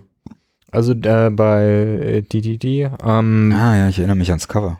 Ist Gehe ich äh, komplett mit, auch bei den anderen Sachen, die gefallen mir vom Ton, von der Atmosphäre her wahnsinnig gut. Der trifft allerdings, also Gute Nacht Pan Pan ist ja so sein, seine längste Serie, Mhm. die er bisher gemacht hat. Da, die habe ich auch nicht zu Ende gelesen, da bin ich glaube ich bei Band 10 oder so gewesen. Ähm, die fand ich immer gut. Ähm, die wird mir aber zwischendurch manchmal ein bisschen zu weinerlich irgendwie. Also äh, klar geht so um Pubertät und Coming-of-Age-Sachen und so, das ist, ist logischerweise alles mit drin. Ähm, das hat mir aber nicht immer so gekriegt. Ähm, am, ähm, wie heißt denn das, am Ende des Regenbogenfelds ähm, ist so ein Band von ihm, der ist wahnsinnig gut. Den habe ich auch zu Hause. Das war, glaube ich, also das war auch, das war purer Zufall. Also den hatte ich vielleicht sogar schon zu Hause, ähm, bevor ich Demons DDD gefunden habe. Und da war mir erstmal auch noch nicht klar, dass das der gleiche Typ ist. Ne? Hm, Ja. ja, genau. Weil ich hatte in einem, das war in einem, in einem auch in einem kanadischen ähm, Comic-Podcast äh, bei so einem Panel haben mehrere Leute eben über, über hier das Feld des Regenbogens äh, gesprochen und es hat sich einfach interessant angehört. Mhm. Ähm, und habe den dann mal gekauft und dann ist mir Demon irgendwie in die Finger gefallen. Dann habe ich erst so die Verbindung hergestellt, dass das der gleiche Typ ist. Ich habe aber Regenbogen auch noch oder Regenfeld Feld des Regenbogens auch noch nicht gelesen. Ähm, steht aber auch noch an. Und ähm, ja, habe auch Freunde in den USA, die schon diverse andere Sachen von ihm gelesen haben und Der toll fanden. Das, Demons DDD ist leider noch nicht erschienen in den USA. Ich wollte das denen immer empfehlen. Das gibt's aber auf Englisch noch nicht. Es wäre auch ein tolles Artbook bei Tokyo Pop rausgekommen. Mhm. Das ist auch ziemlich gut. Also, Okay. wenn man sowas sich angucken mag, das fand ich auch sehr gut. Was äh, wirklich komplett daneben ist das Mädchen am Strand, aber vielleicht verstehe ich es auch einfach nur nicht. Das hat er für als Auftragsarbeit für ein Erotikmagazin geschrieben. Das sind ist 15, 16-jähriges Mädchen und 15, 16-jährige Junge, die ihre Sexualität entdecken und äh, wir befinden uns dann im Bereich, wo äh, sich gegenseitig in den Mund äh, gemacht wird und äh, das zündet irgendwie nicht. Also der Das ist der Ton, Bereich, der in dem wir uns Ton, befinden. der, der Ton ist äh, der gleiche wie bei allen seinen Erzählungen, äh, aber es ist ähm, ja keine Ahnung f- verstörend, aber nicht auf eine besonders gute Art und Weise. Bianca hat noch so ein anderes Ding von ihm. Ich weiß nicht, ob es komplett schon gelesen hat. Haben wir, glaube ich, auch zu Hause mit so Kurzgeschichten äh, Geschichten auch, wo ich jetzt Ja, What a Wonderful World gibt's von ihm. aber das sind mehrere Bände, oder? Das sind zwei Bände, das sind auch Kurzgeschichten, Ja, die ich glaub, das fand ich auch nicht. gut. Und es gibt äh, noch irgendeine, dann gibt's noch äh, Solanin, über so Mhm. eine ähm, äh, ja, Rock, Rockband, Jugendliche, die eine Rockband. aber auch mehrere Gründen. Bände, oder? Zwei Bände müssen Ja, es sein noch. Okay. Ja, aber also den finde ich super spannend. Also von dem möchte ich auf jeden Fall auch noch mehr lesen und auch Demons DDD auf jeden Fall mal auf Ich- die nächsten Bände auch lesen. Ähm, Junji Ito äh, finde ich wahnsinnig gut. Da hatte ich äh, Ben auf Fragments of Horror ähm, empfohlen. Ähm, ja, Horror-Mangaka, ähm, der jetzt so langsam wieder anfängt, neue Sachen zu machen, aber hauptsächlich für ältere Sachen, für Tumi. So eine Serie über eine, ja, so eine Femme Fatale-Figur, die. Aber Fragments of Horror ist, ist doch eigentlich der, eigentlich der beste Einstieg, oder nicht? Ja, Fragments of Horror ist so in Kurzgeschichten, die er jetzt gerade veröffentlicht hat vor ein paar Jahren. Ähm, und im Vorwort auch geschrieben hat, dass er überhaupt nicht mehr wusste, ob er das überhaupt noch kann, weil er jetzt so lange pausiert hat, aber ähm, er kann es definitiv noch. Genau. Und am Ist bekanntesten eine ist ja deutsche Veröffentlichung oder also heißt oder was- Uzumaki- wie habt ihr es gelesen? Uzumaki gibt es auf Englisch gelesen. Deutsch von Also- ihm. Das ist so das bekannteste von ihm mit diesem Spiralen. Hat Bianca jetzt kürzlich gelesen, Auch- ja. Bin- So ein- Äh, ist super. Ähm, das gibt es als deutsche Übersetzung und ansonsten gibt es von ihm nur die Sachen auf Also Englisch. Fragments of Horror, ob die auf, auf Englisch. Ja. Immer auf Amazon auf Englisch. Okay. Mhm. Ist übrigens eine schöne Hardcover-Ausgabe für einen relativ schmalen Preis. Ja, ja, komm. Kitschige Hart. das passt schon. Ich verstehe, warum Björn das schön findet, aber es ist, es ist Sehr gut. kitschig. Wir haben ja vorhin schon gelernt, was, was, äh, was Björn schön findet an Covern. Keine Klaviertasten drauf. Äh, es ist, äh, aber es kostet nur in Anführungszeichen 10 Euro, glaube ich. Für eine Hardcover ist es schon in Ordnung. Ja, ja. Das, Buch, das lohnt sich auf jeden Fall. Das Buch Ja. sollte man auf jeden Fall kaufen. Mhm. Das ist auch ein interessantes Cover. Ist ja nicht schlecht. Viz Media, das muss das ist ein größerer Manga-Verlag, glaube ich, in Amerika, der bringt jetzt immer so einmal im Jahr irgendwas von ihm raus, von den älteren Sachen. Und jetzt gibt's Ende diesen Jahres folgt nochmal eine Kurzgeschichtensammlung, ähm, die Ito, äh, Ito hat irgendwie seine sieben oder acht besten Kurzgeschichten aus seiner Sicht rausgesucht und die erscheinen jetzt gesammelt am Ende diesen Jahres. Wie geht's eigentlich Dirk? Gut, ich schlafe noch nicht. Und er ist auch noch, nie, noch nicht geflüchtet, um Kinder zu beruhigen. Ja, die scheinen ruhig zu sein. Gute Sache. Ich habe mal nachgefragt. Hast du noch Getränk? Willst du noch ein Getränk? Ich habe genommen, danke. Gut. Bei, bei euch noch alles fein? Alles Gute. Ja, alles gut. Ja, gut. Dann passt ja alles. Ja, ich glaube, das äh, Fragments of Horror muss ich mir mal auf die Liste setzen. Vielleicht wäre das auch was für mal bei Eerie besprechen. Ich also ich habe ähm, Gabriel Garcia Marquez 100 Jahre Einsamkeit jetzt gelesen. Das ist äh, eins der Bücher, die man mal gelesen haben sollte, habe ich gehört.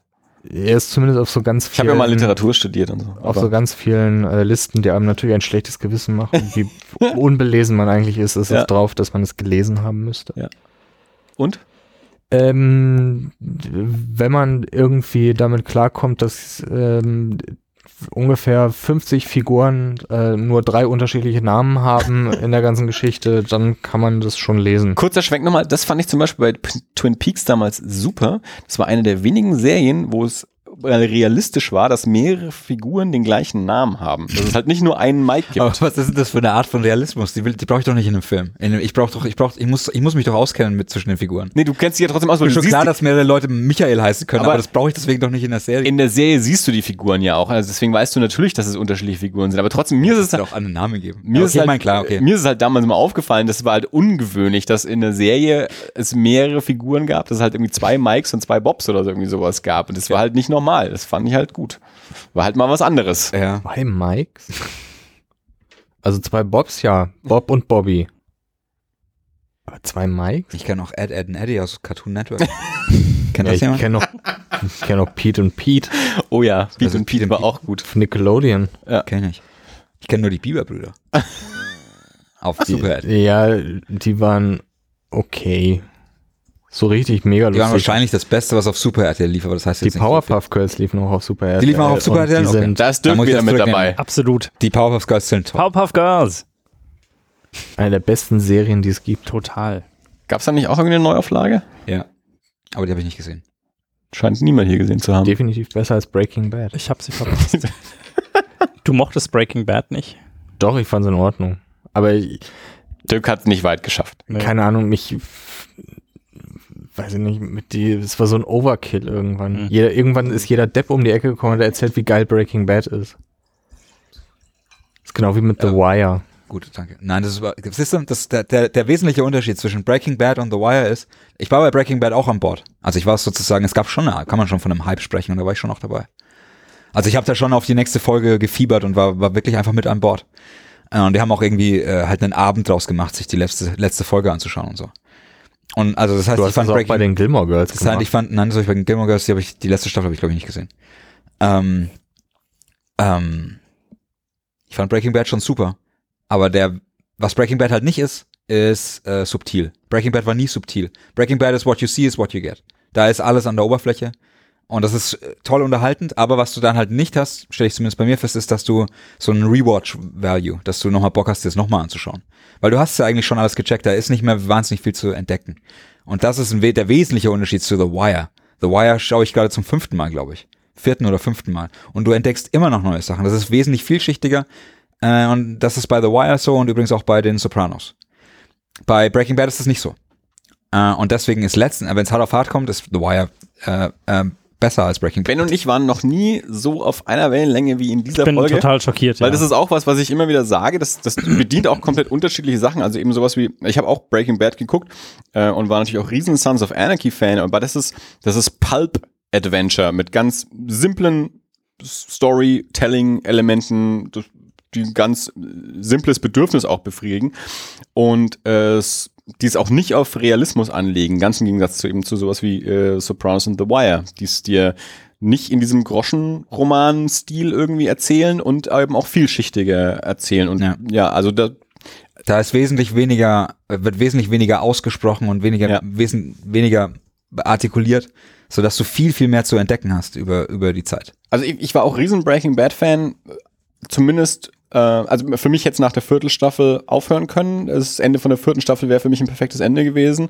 Ähm, Ist das, da, ist das, das die Face-Off-Folge? das ist die I One. Äh, also es endet mit I won und dem Zoom auf die, auf die, auf die Pflanze. Ah, wo so dem Typ, wo, wo er Gus, Gus Franks umbringt. Genau, ja. ja. also ich glaub, die Folge heißt Face Off. für mich jetzt mit diesem, der letzte Satz, oder soweit ich es erinnere, ist, er, Skylar ruft ihn an und fragt ihn so, was ist los? Und er sagt, I won. Und da hätte es für mich aufhören können. Es wäre halt ein super, und naja, super offenes Ende gewesen. Ganz viele wären damit nicht klargekommen. Und, aber dieses, wir, wir, wir machen dann, wie Staffel 5 endet, wir machen in der letzten Folge, es bleiben keine Fragen offen. Das, das war mir dann irgendwie Ja, auch, mir, auch ein zu, bisschen, mir war es auch ein bisschen zu versöhnlich mit der Figur. ja, und es ist auch so viel, so viel ne? Suspension of Disbelief. Also da muss so viel richtig gehen, damit das so funktioniert. Das, ja, es war, war Aber es hat schon war, gepasst. War schon okay. gepasst. Ja, genau. Aber es ist eben, ja, The Wire und The Sopranos erzählen da eben komplett anders. Und deswegen ka- kann ich eben auch nicht sagen, das ist das beste Serienende aller Zeiten. Nee, das ist halt das sauberste Sende, äh, Ende, Se Serienende aller Zeiten. Ähm, aber nicht das Beste.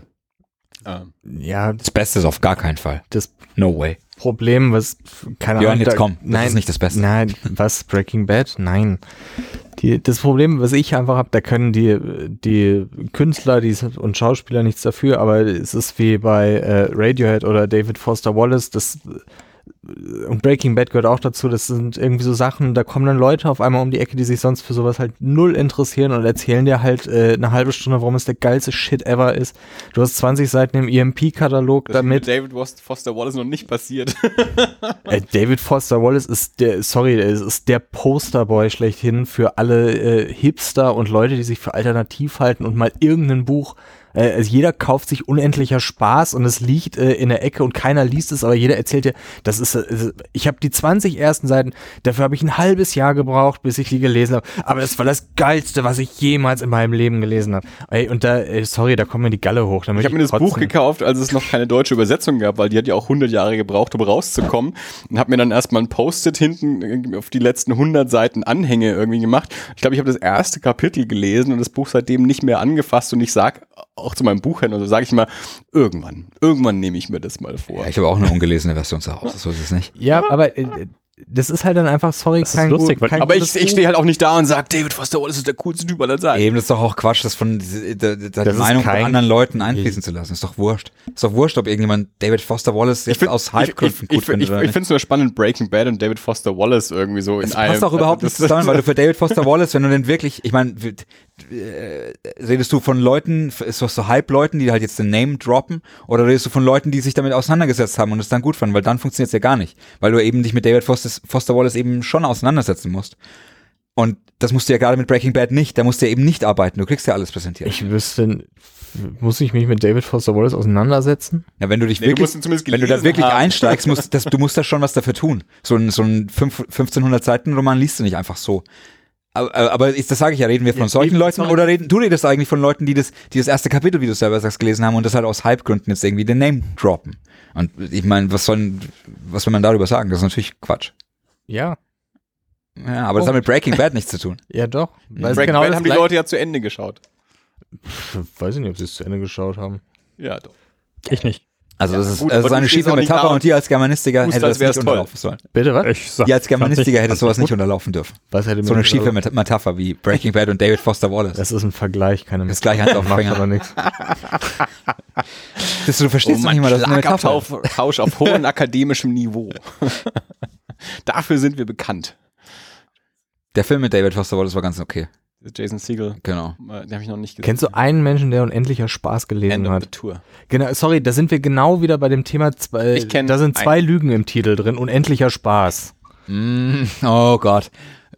Ich kenne einen, aber der hat auch seine Doktorarbeit über Thomas Pynchon geschrieben. Also Äh, äh, Das, mit anderen Worten, was du gerne hättest, wäre irgendwie eine, eine, eine Buchhandlung nur mit Büchern voll wie Feuchtgebiete. Da weißt du, was du kriegst. so, so nennen wir das dann. Klar. Und machen wir es noch ein bisschen obszön. auch da so ein weiß der Björn, ist. Klavierspielerin. Genau. Was? Klavierspielerin, aber sie ist doch eigentlich Klavierlehrerin.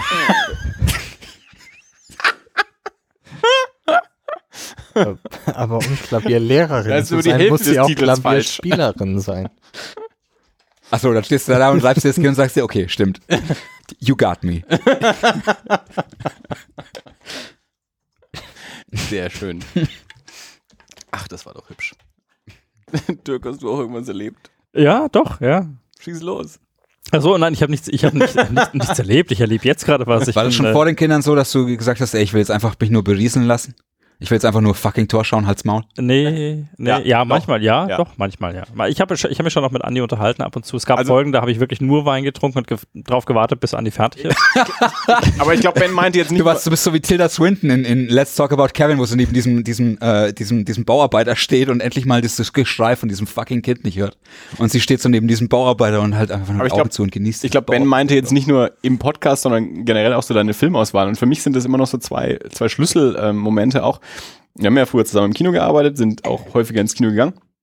Und ich weiß noch ganz genau, zwei Filme, die ich in meinem Leben niemals angeschaut hätte, wenn nicht Dirk gesagt hätte, ich geh da mit mir rein oder ich gehe da rein, gehe halt mit. Tor 1 und Tor 2. Ne, da bin ich freiwillig reingegangen. Das war dann schon viel später. Nee, ähm, Sweet Home Alabama Oh Gott. und, und ähm, Damit hätte ich jetzt gar nicht gerechnet. ja, das, das, das, das ist so das, wo du mit Dirk reingehst. Ich habe ihn in House of a Thousand Corpses genommen, er hat mich in Sweet Home Alabama genommen. Ich habe auch She's the One im Kino gesehen. So. Und ey, She's the One ist kein schlechter Film. Ja. Ed Ja. Burns ist äh, Brothers, Burns? Brothers McMullen ist besser. Oh, nee, nee, nee, nicht She's the One. She's All That, der mit Freddie Prince Jr. Ah, ja, okay. Der Hackesack-Film. ja. Habe ich auch im Kino gesehen, aber weil ich da gearbeitet habe. Also da musste ich nicht von She's the One ist ein anderer. Ich habe ihn im Kino gesehen, weil ich nicht in Matrix reingekommen bin, weil der ab 16 war. Und die haben mich erst beim zweiten Versuch Das ist reingelassen. ein bisschen süß. Wir haben Matrix nachts um 12 gesehen, weil wir ihn vorzeitig aufgezogen haben. Aber das war auch äh, so, dass äh, wir haben 99, wie wir alle Fight Club gesehen haben und zwei Jahre später hast du plötzlich neue Mitarbeiter und du sagst so, naja, in der Projektion, das, das ist wie ein Fight Club und die schauen dich an so und ich so, ach so, ihr wart noch nicht 18, als Mhm. rauskam, ne? Vor zwei Jahren. Nee, aber ähm, äh, Sweet Home Alabama und ähm, der Weißt du noch? ja, weiß ich noch. Ich das weiß ist das traumatische. Erlebnisse Daran für kannst mich. du dich noch für erinnern? Dich, für dich ist das ein Film wie jeder andere. Für mich ist das ein anderer Film, den ich sonst nie geguckt hätte. Und hier der ähm, ist der ähm, mit Jim Carrey. Es gibt den, den Bruce Allmächtig und es gibt den. Evan Almighty. Ah, dann ist Bruce ist der erste dann mit Jim Carrey. Ja, den. Das es Steve Carell, oder nicht? Genau, Oder den- Noah's Ark ja, so. den habe ich aber nicht mehr gesehen. Gott. Aber so, den, so, so den, schaut euch im Kino an. den, den, den mit Steve Carell habe ich nicht gesehen, aber den mit Jim Carrey, da war ich mit ihm. Es Aber hallo, für den muss man sich nicht schämen. Zwei gute Witze in dem Film. Bei dem habe ich auch gedacht, im Trailer hat man gedacht, endlich mal wieder ein Jim Carrey-Film, aber das war es dann auch nicht so wirklich. es ist ein guter Film. Ne, Es ist kein guter Film. Es ist ein guter Film. Also ich habe den zumindest teilweise im Fernsehen auch wieder gesehen und der hat schon so seinen Charme. Ich habe beziehungsweise ich habe ja auch meinen Frieden mit Komödien gemacht. Das hat auch dazu beigetragen, dass ich den nicht mehr so dumm finde. Aber ich weiß noch im Kino, ich fand zwei wirklich gute Witze, aber es waren auch wieder so Momente, wie wir sie auch ab und zu mal hatten, wo wir dann so die einzigen sind, die an den Stellen lachen musste. Da denkst du, okay, das waren jetzt die zwei guten Witze, die aber auch sonst niemand verstanden hat. Welche Witze waren das? Das ist irgendwie, ähm, wie sie das, das Grab von Jimmy Hoffa finden. Das war irgendwie lustig.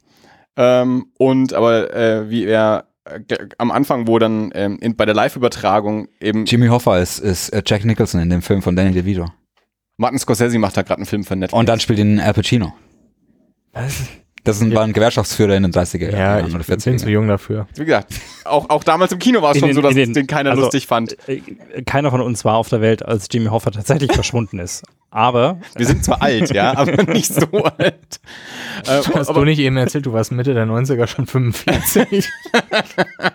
Und der andere, aber den ich bis heute auch richtig gut finde, Witz, äh, als, als in dieser Live-Übertragung dann, also Jim Carrey glaubt ja, er bekommt diesen Job und während der Live-Übertragung bekommt ihn dann, ich glaube, es ist sogar Steve Carell, der Ja, stimmt. Äh, und und äh, Jim Carrey ist äh, bei den Niagara-Fällen auf so einem Boot mit so einer uralten Frau und kriegt also mit, dass er jetzt nicht diesen Job bekommt. Und dann sagt er sowas wie mit, ich stehe hier mit der Großmutter von Catherine Hepburn. Und Catherine Hepburn hat damals, glaube ich, noch gelebt, war aber auch schon quasi 100 Jahre alt. Und das, also das waren die zwei Sachen, die ich wirklich witzig fand in dem Film.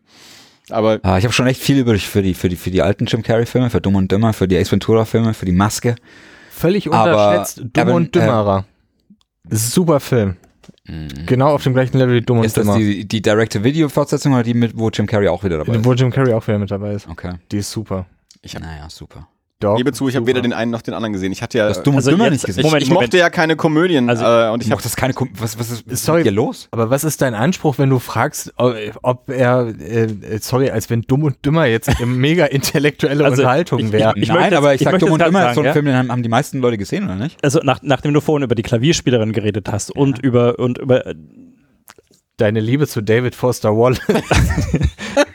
Ja, also ich mein, ich habe ja auch, jetzt darf ich und auch ein- nicht gut finden? Nein, doch, das ist so. Du darfst machen, was du möchtest. Das ist ja jeder nach seiner Versorgung. Vielleicht bin ich einfach ein komplexes Wesen, Dirk. Aber ich muss ganz ehrlich sagen, du, ich habe ich hab jetzt eine Stunde lang die Klappe gehalten, weil ich mir dachte, ach Gott, in dieser illustren Runde, ja.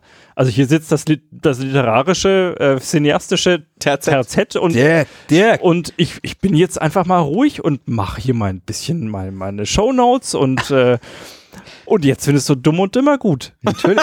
Ich bin Weißt du was, da. was ich besser als Dumm und Dümmer finde, ist Kingpin. Ich habe nicht damit gerechnet, dass das der große Skandal des Abends wird. Weißt du, was ich, was ich, was ich Ja. wahnsinnig lustig finde, sind die ersten beiden Jackass-Filme. Auf Jackass lasse ich nichts kommen. Ich habe den zweiten nicht mehr gesehen, aber die Serie rauf und runter und den Ja, aber ersten kurz Film. zurück. Ich meine, Kingpin, ist, ja. Kingpin ist wirklich großartig. Kingpin ist eine der, ist Komödien, nur reine Komödien, Komödien auf jeden Fall in den Top 5. Ah, doch, Dumm und Dümmerer äh, ist. Ich habe den gesehen, aber es ist nichts hängen geblieben. Ich fand den Witz ganz gut, dass er sich irgendwie 20 Jahre auf äh, äh, äh, komatös stellt, nur um einen Witz draus zu machen am Ende.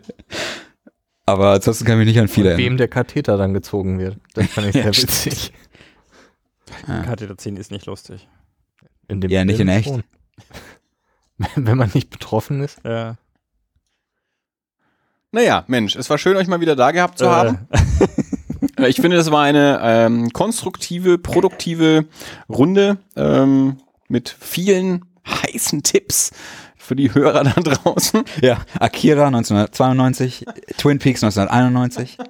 Alles brand, brandheiße neue Tipps. Klavierspieler ist 2001. Ja, von Andy und David von Foster Wallace weil ihr ist schon seit so 20 Jahren alt tot. seid. Bitte? Weil Andy und du schon so alt seid. Ah, okay. Achso, dann empfehl doch noch äh, das neueste äh, Dragon Ball in, in, Installment. Dragon Ball, äh, äh, Erscheinen dann neue Sachen? Der scha du schaust den falschen an. ja, der, der erscheint was Neues, aber ich äh, weiß gar nicht, ob es wirklich ein Manga ist. Ich glaube, es ist einfach Was für nur ein schlechter. Schauspieler er auch ist. Bitte was? Was für ein schlechter Schauspieler du auch bist. Nicht, das ist wirklich gerade. aber Dragon Ball ist super. Dragon Ball ist super. Ich weiß nichts über Dragon Ball. Ja, das sollte es vielleicht mal ändern. Hier den großen Manga-Versteher raushängen lassen. Akira hat den Manga nach Europa gebracht. Ach Mensch, das war doch äh, eine feine Sache. Oder Dirk, wie fandst du so? äh, äh, Hat's so, dir Spaß gemacht? naja, ja, also die letzten, Dirk, was ist das die beste letzten Ärztealbum? Drei Minuten fand ich, ja, fand ich super. ja, stimmt. Da Dirk- da haben Dirk- ohne Witz letztens so, Die- was ist das beste Die, Ärztealbum? ich, ich, möchte jetzt, ich möchte jetzt mich nicht über Dirk lustig machen, aber frag ihn mal, Dirk, wie heißt denn ein Ärztealbum? Oh. Oh, so, Ich- ich mach- so einer bist du, dass du einfach ein Ärzte-T-Shirt, ist egal, was du anziehst, oder was? Ihr könnt mich alle machen. Nein, sag jetzt mal, Nein, was ich lösche jetzt die letzten fünf Minuten von diesem Podcast und äh, Dann sag du dein, dein das beste Ärztealbum. Nein, wobei du zählst nicht, du bist schon du bist schon bist älter. alt. Du hast die damals noch gesehen. Ja, Wobei, du ich habe sie, jetzt mit ich hab sie auch erst gesehen, nachdem sie sich wieder vereinigt Du sagst jetzt irgendwie Sani war der beste oder irgendwie sowas. Farin Bela, ihr seid schwule, Sani war der einzig coole.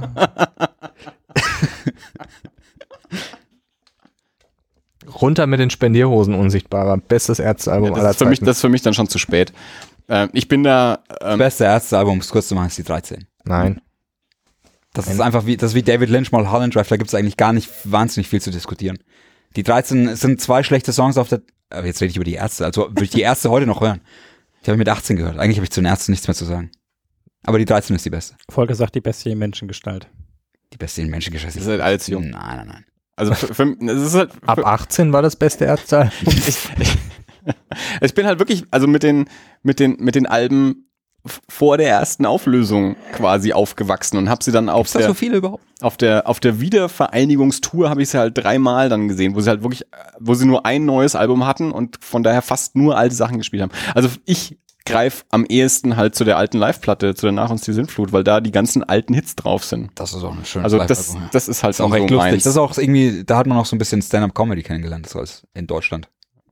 Ich habe ähm, eine Freundin von meiner Frau ist über Mitfahrgelegenheit mal gefahren und ähm, von Franken hoch in den Norden und äh, ist darüber an zwei Hardcore-Ärzte-Faninnen geraten, die die ganzen sechs welchem Alter?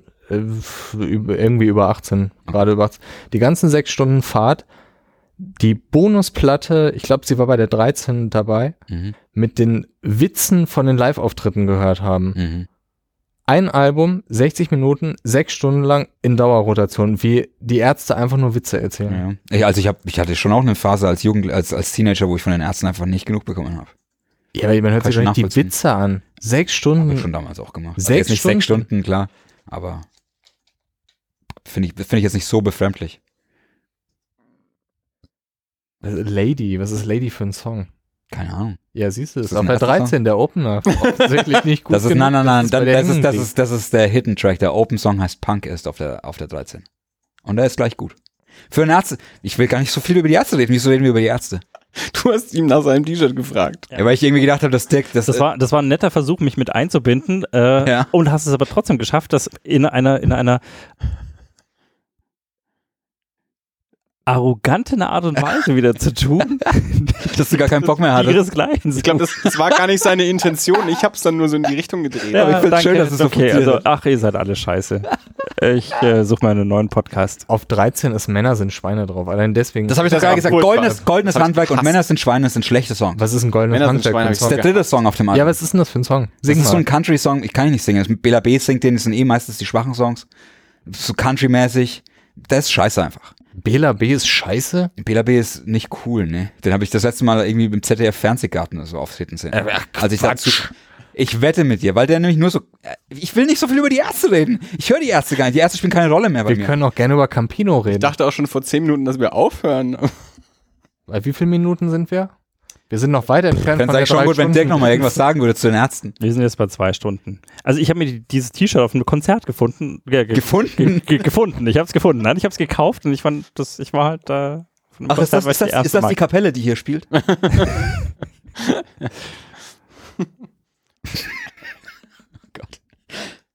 Okay, also Ben wird der erste Gast, den wir ausladen in fünf Jahren. Danke. Äh, das war schön. Wir äh, ziehen die offene Einladung die, zurück. Ja, genau. Bela B ist nie im Fernsehgarten aufgetreten. In irgendeiner, dann war es das Frühstücksfernsehen. Schau Hast, Frühstücksfernsehen. hast du ihn gerade gefragt? irgendwas, irgendwas mit F. Wenn man Bela B und Fernsehgarten googelt, kriegst du keinen einzigen. Da mach. Frühstücksfernsehen. Mach Frühstücksfernsehen. Wenn ich Ja, Bela, frü hallo, Frühstücksfernsehen Ja, und Fernsehgarten okay. sind Welten. wenn, das wenn ich Bela B wäre und ich würde, es würde irgendeine Internetseite geben, die mich mit dem Fernsehgarten in Verbindung bringt, würde ich die auch verklagen. Das Frühstücksfernsehen ist das The Wire im deutschen kenn- Fernsehen. Ich kenne tatsächlich einen von seinen aktuellen Musikern, der, der Axel. Der, die sind jetzt gerade wieder auf Tour. Ich sehe es mal auf Instagram, sehe ich so den, den Post von, von dem einen ähm, äh, Münchner Konzertpromotion-Ding, dass er jetzt wieder mit seiner Solo-Band irgendwie auf Tour ist. Und das ist ja, ah, jetzt kriege ich den Namen gerade wieder nicht hin. Jedenfalls der, der, Leitner. Smoke Leitner, genau. Und der, der Gitarrist, der Axel, der hat mit einem Kumpel von mir, also ich habe früher mit, mit Sven in der Band gespielt und dann der Axel hat dann auch mit Sven in der Band gespielt. Also der, der Gitarrist, der ist sehr, sehr, sehr gut. Null Interesse an der Musik. ey. Das hat man mal so als Ich habe mir auch Jugendlicher mitgemacht. Nie Ärzte, angehört, aber Ich keine Ahnung, was Ich- ich- Farin-Typ? Ich, Ja. ich habe sein erstes Soloalbum, ja. Farin-Typ. Das erste Solo- Soloalbum war schon super, ja. Das, das 1000 Jahre Urlaub oder wie es ist? Nee, endlich Urlaub. Oder endlich Urlaub?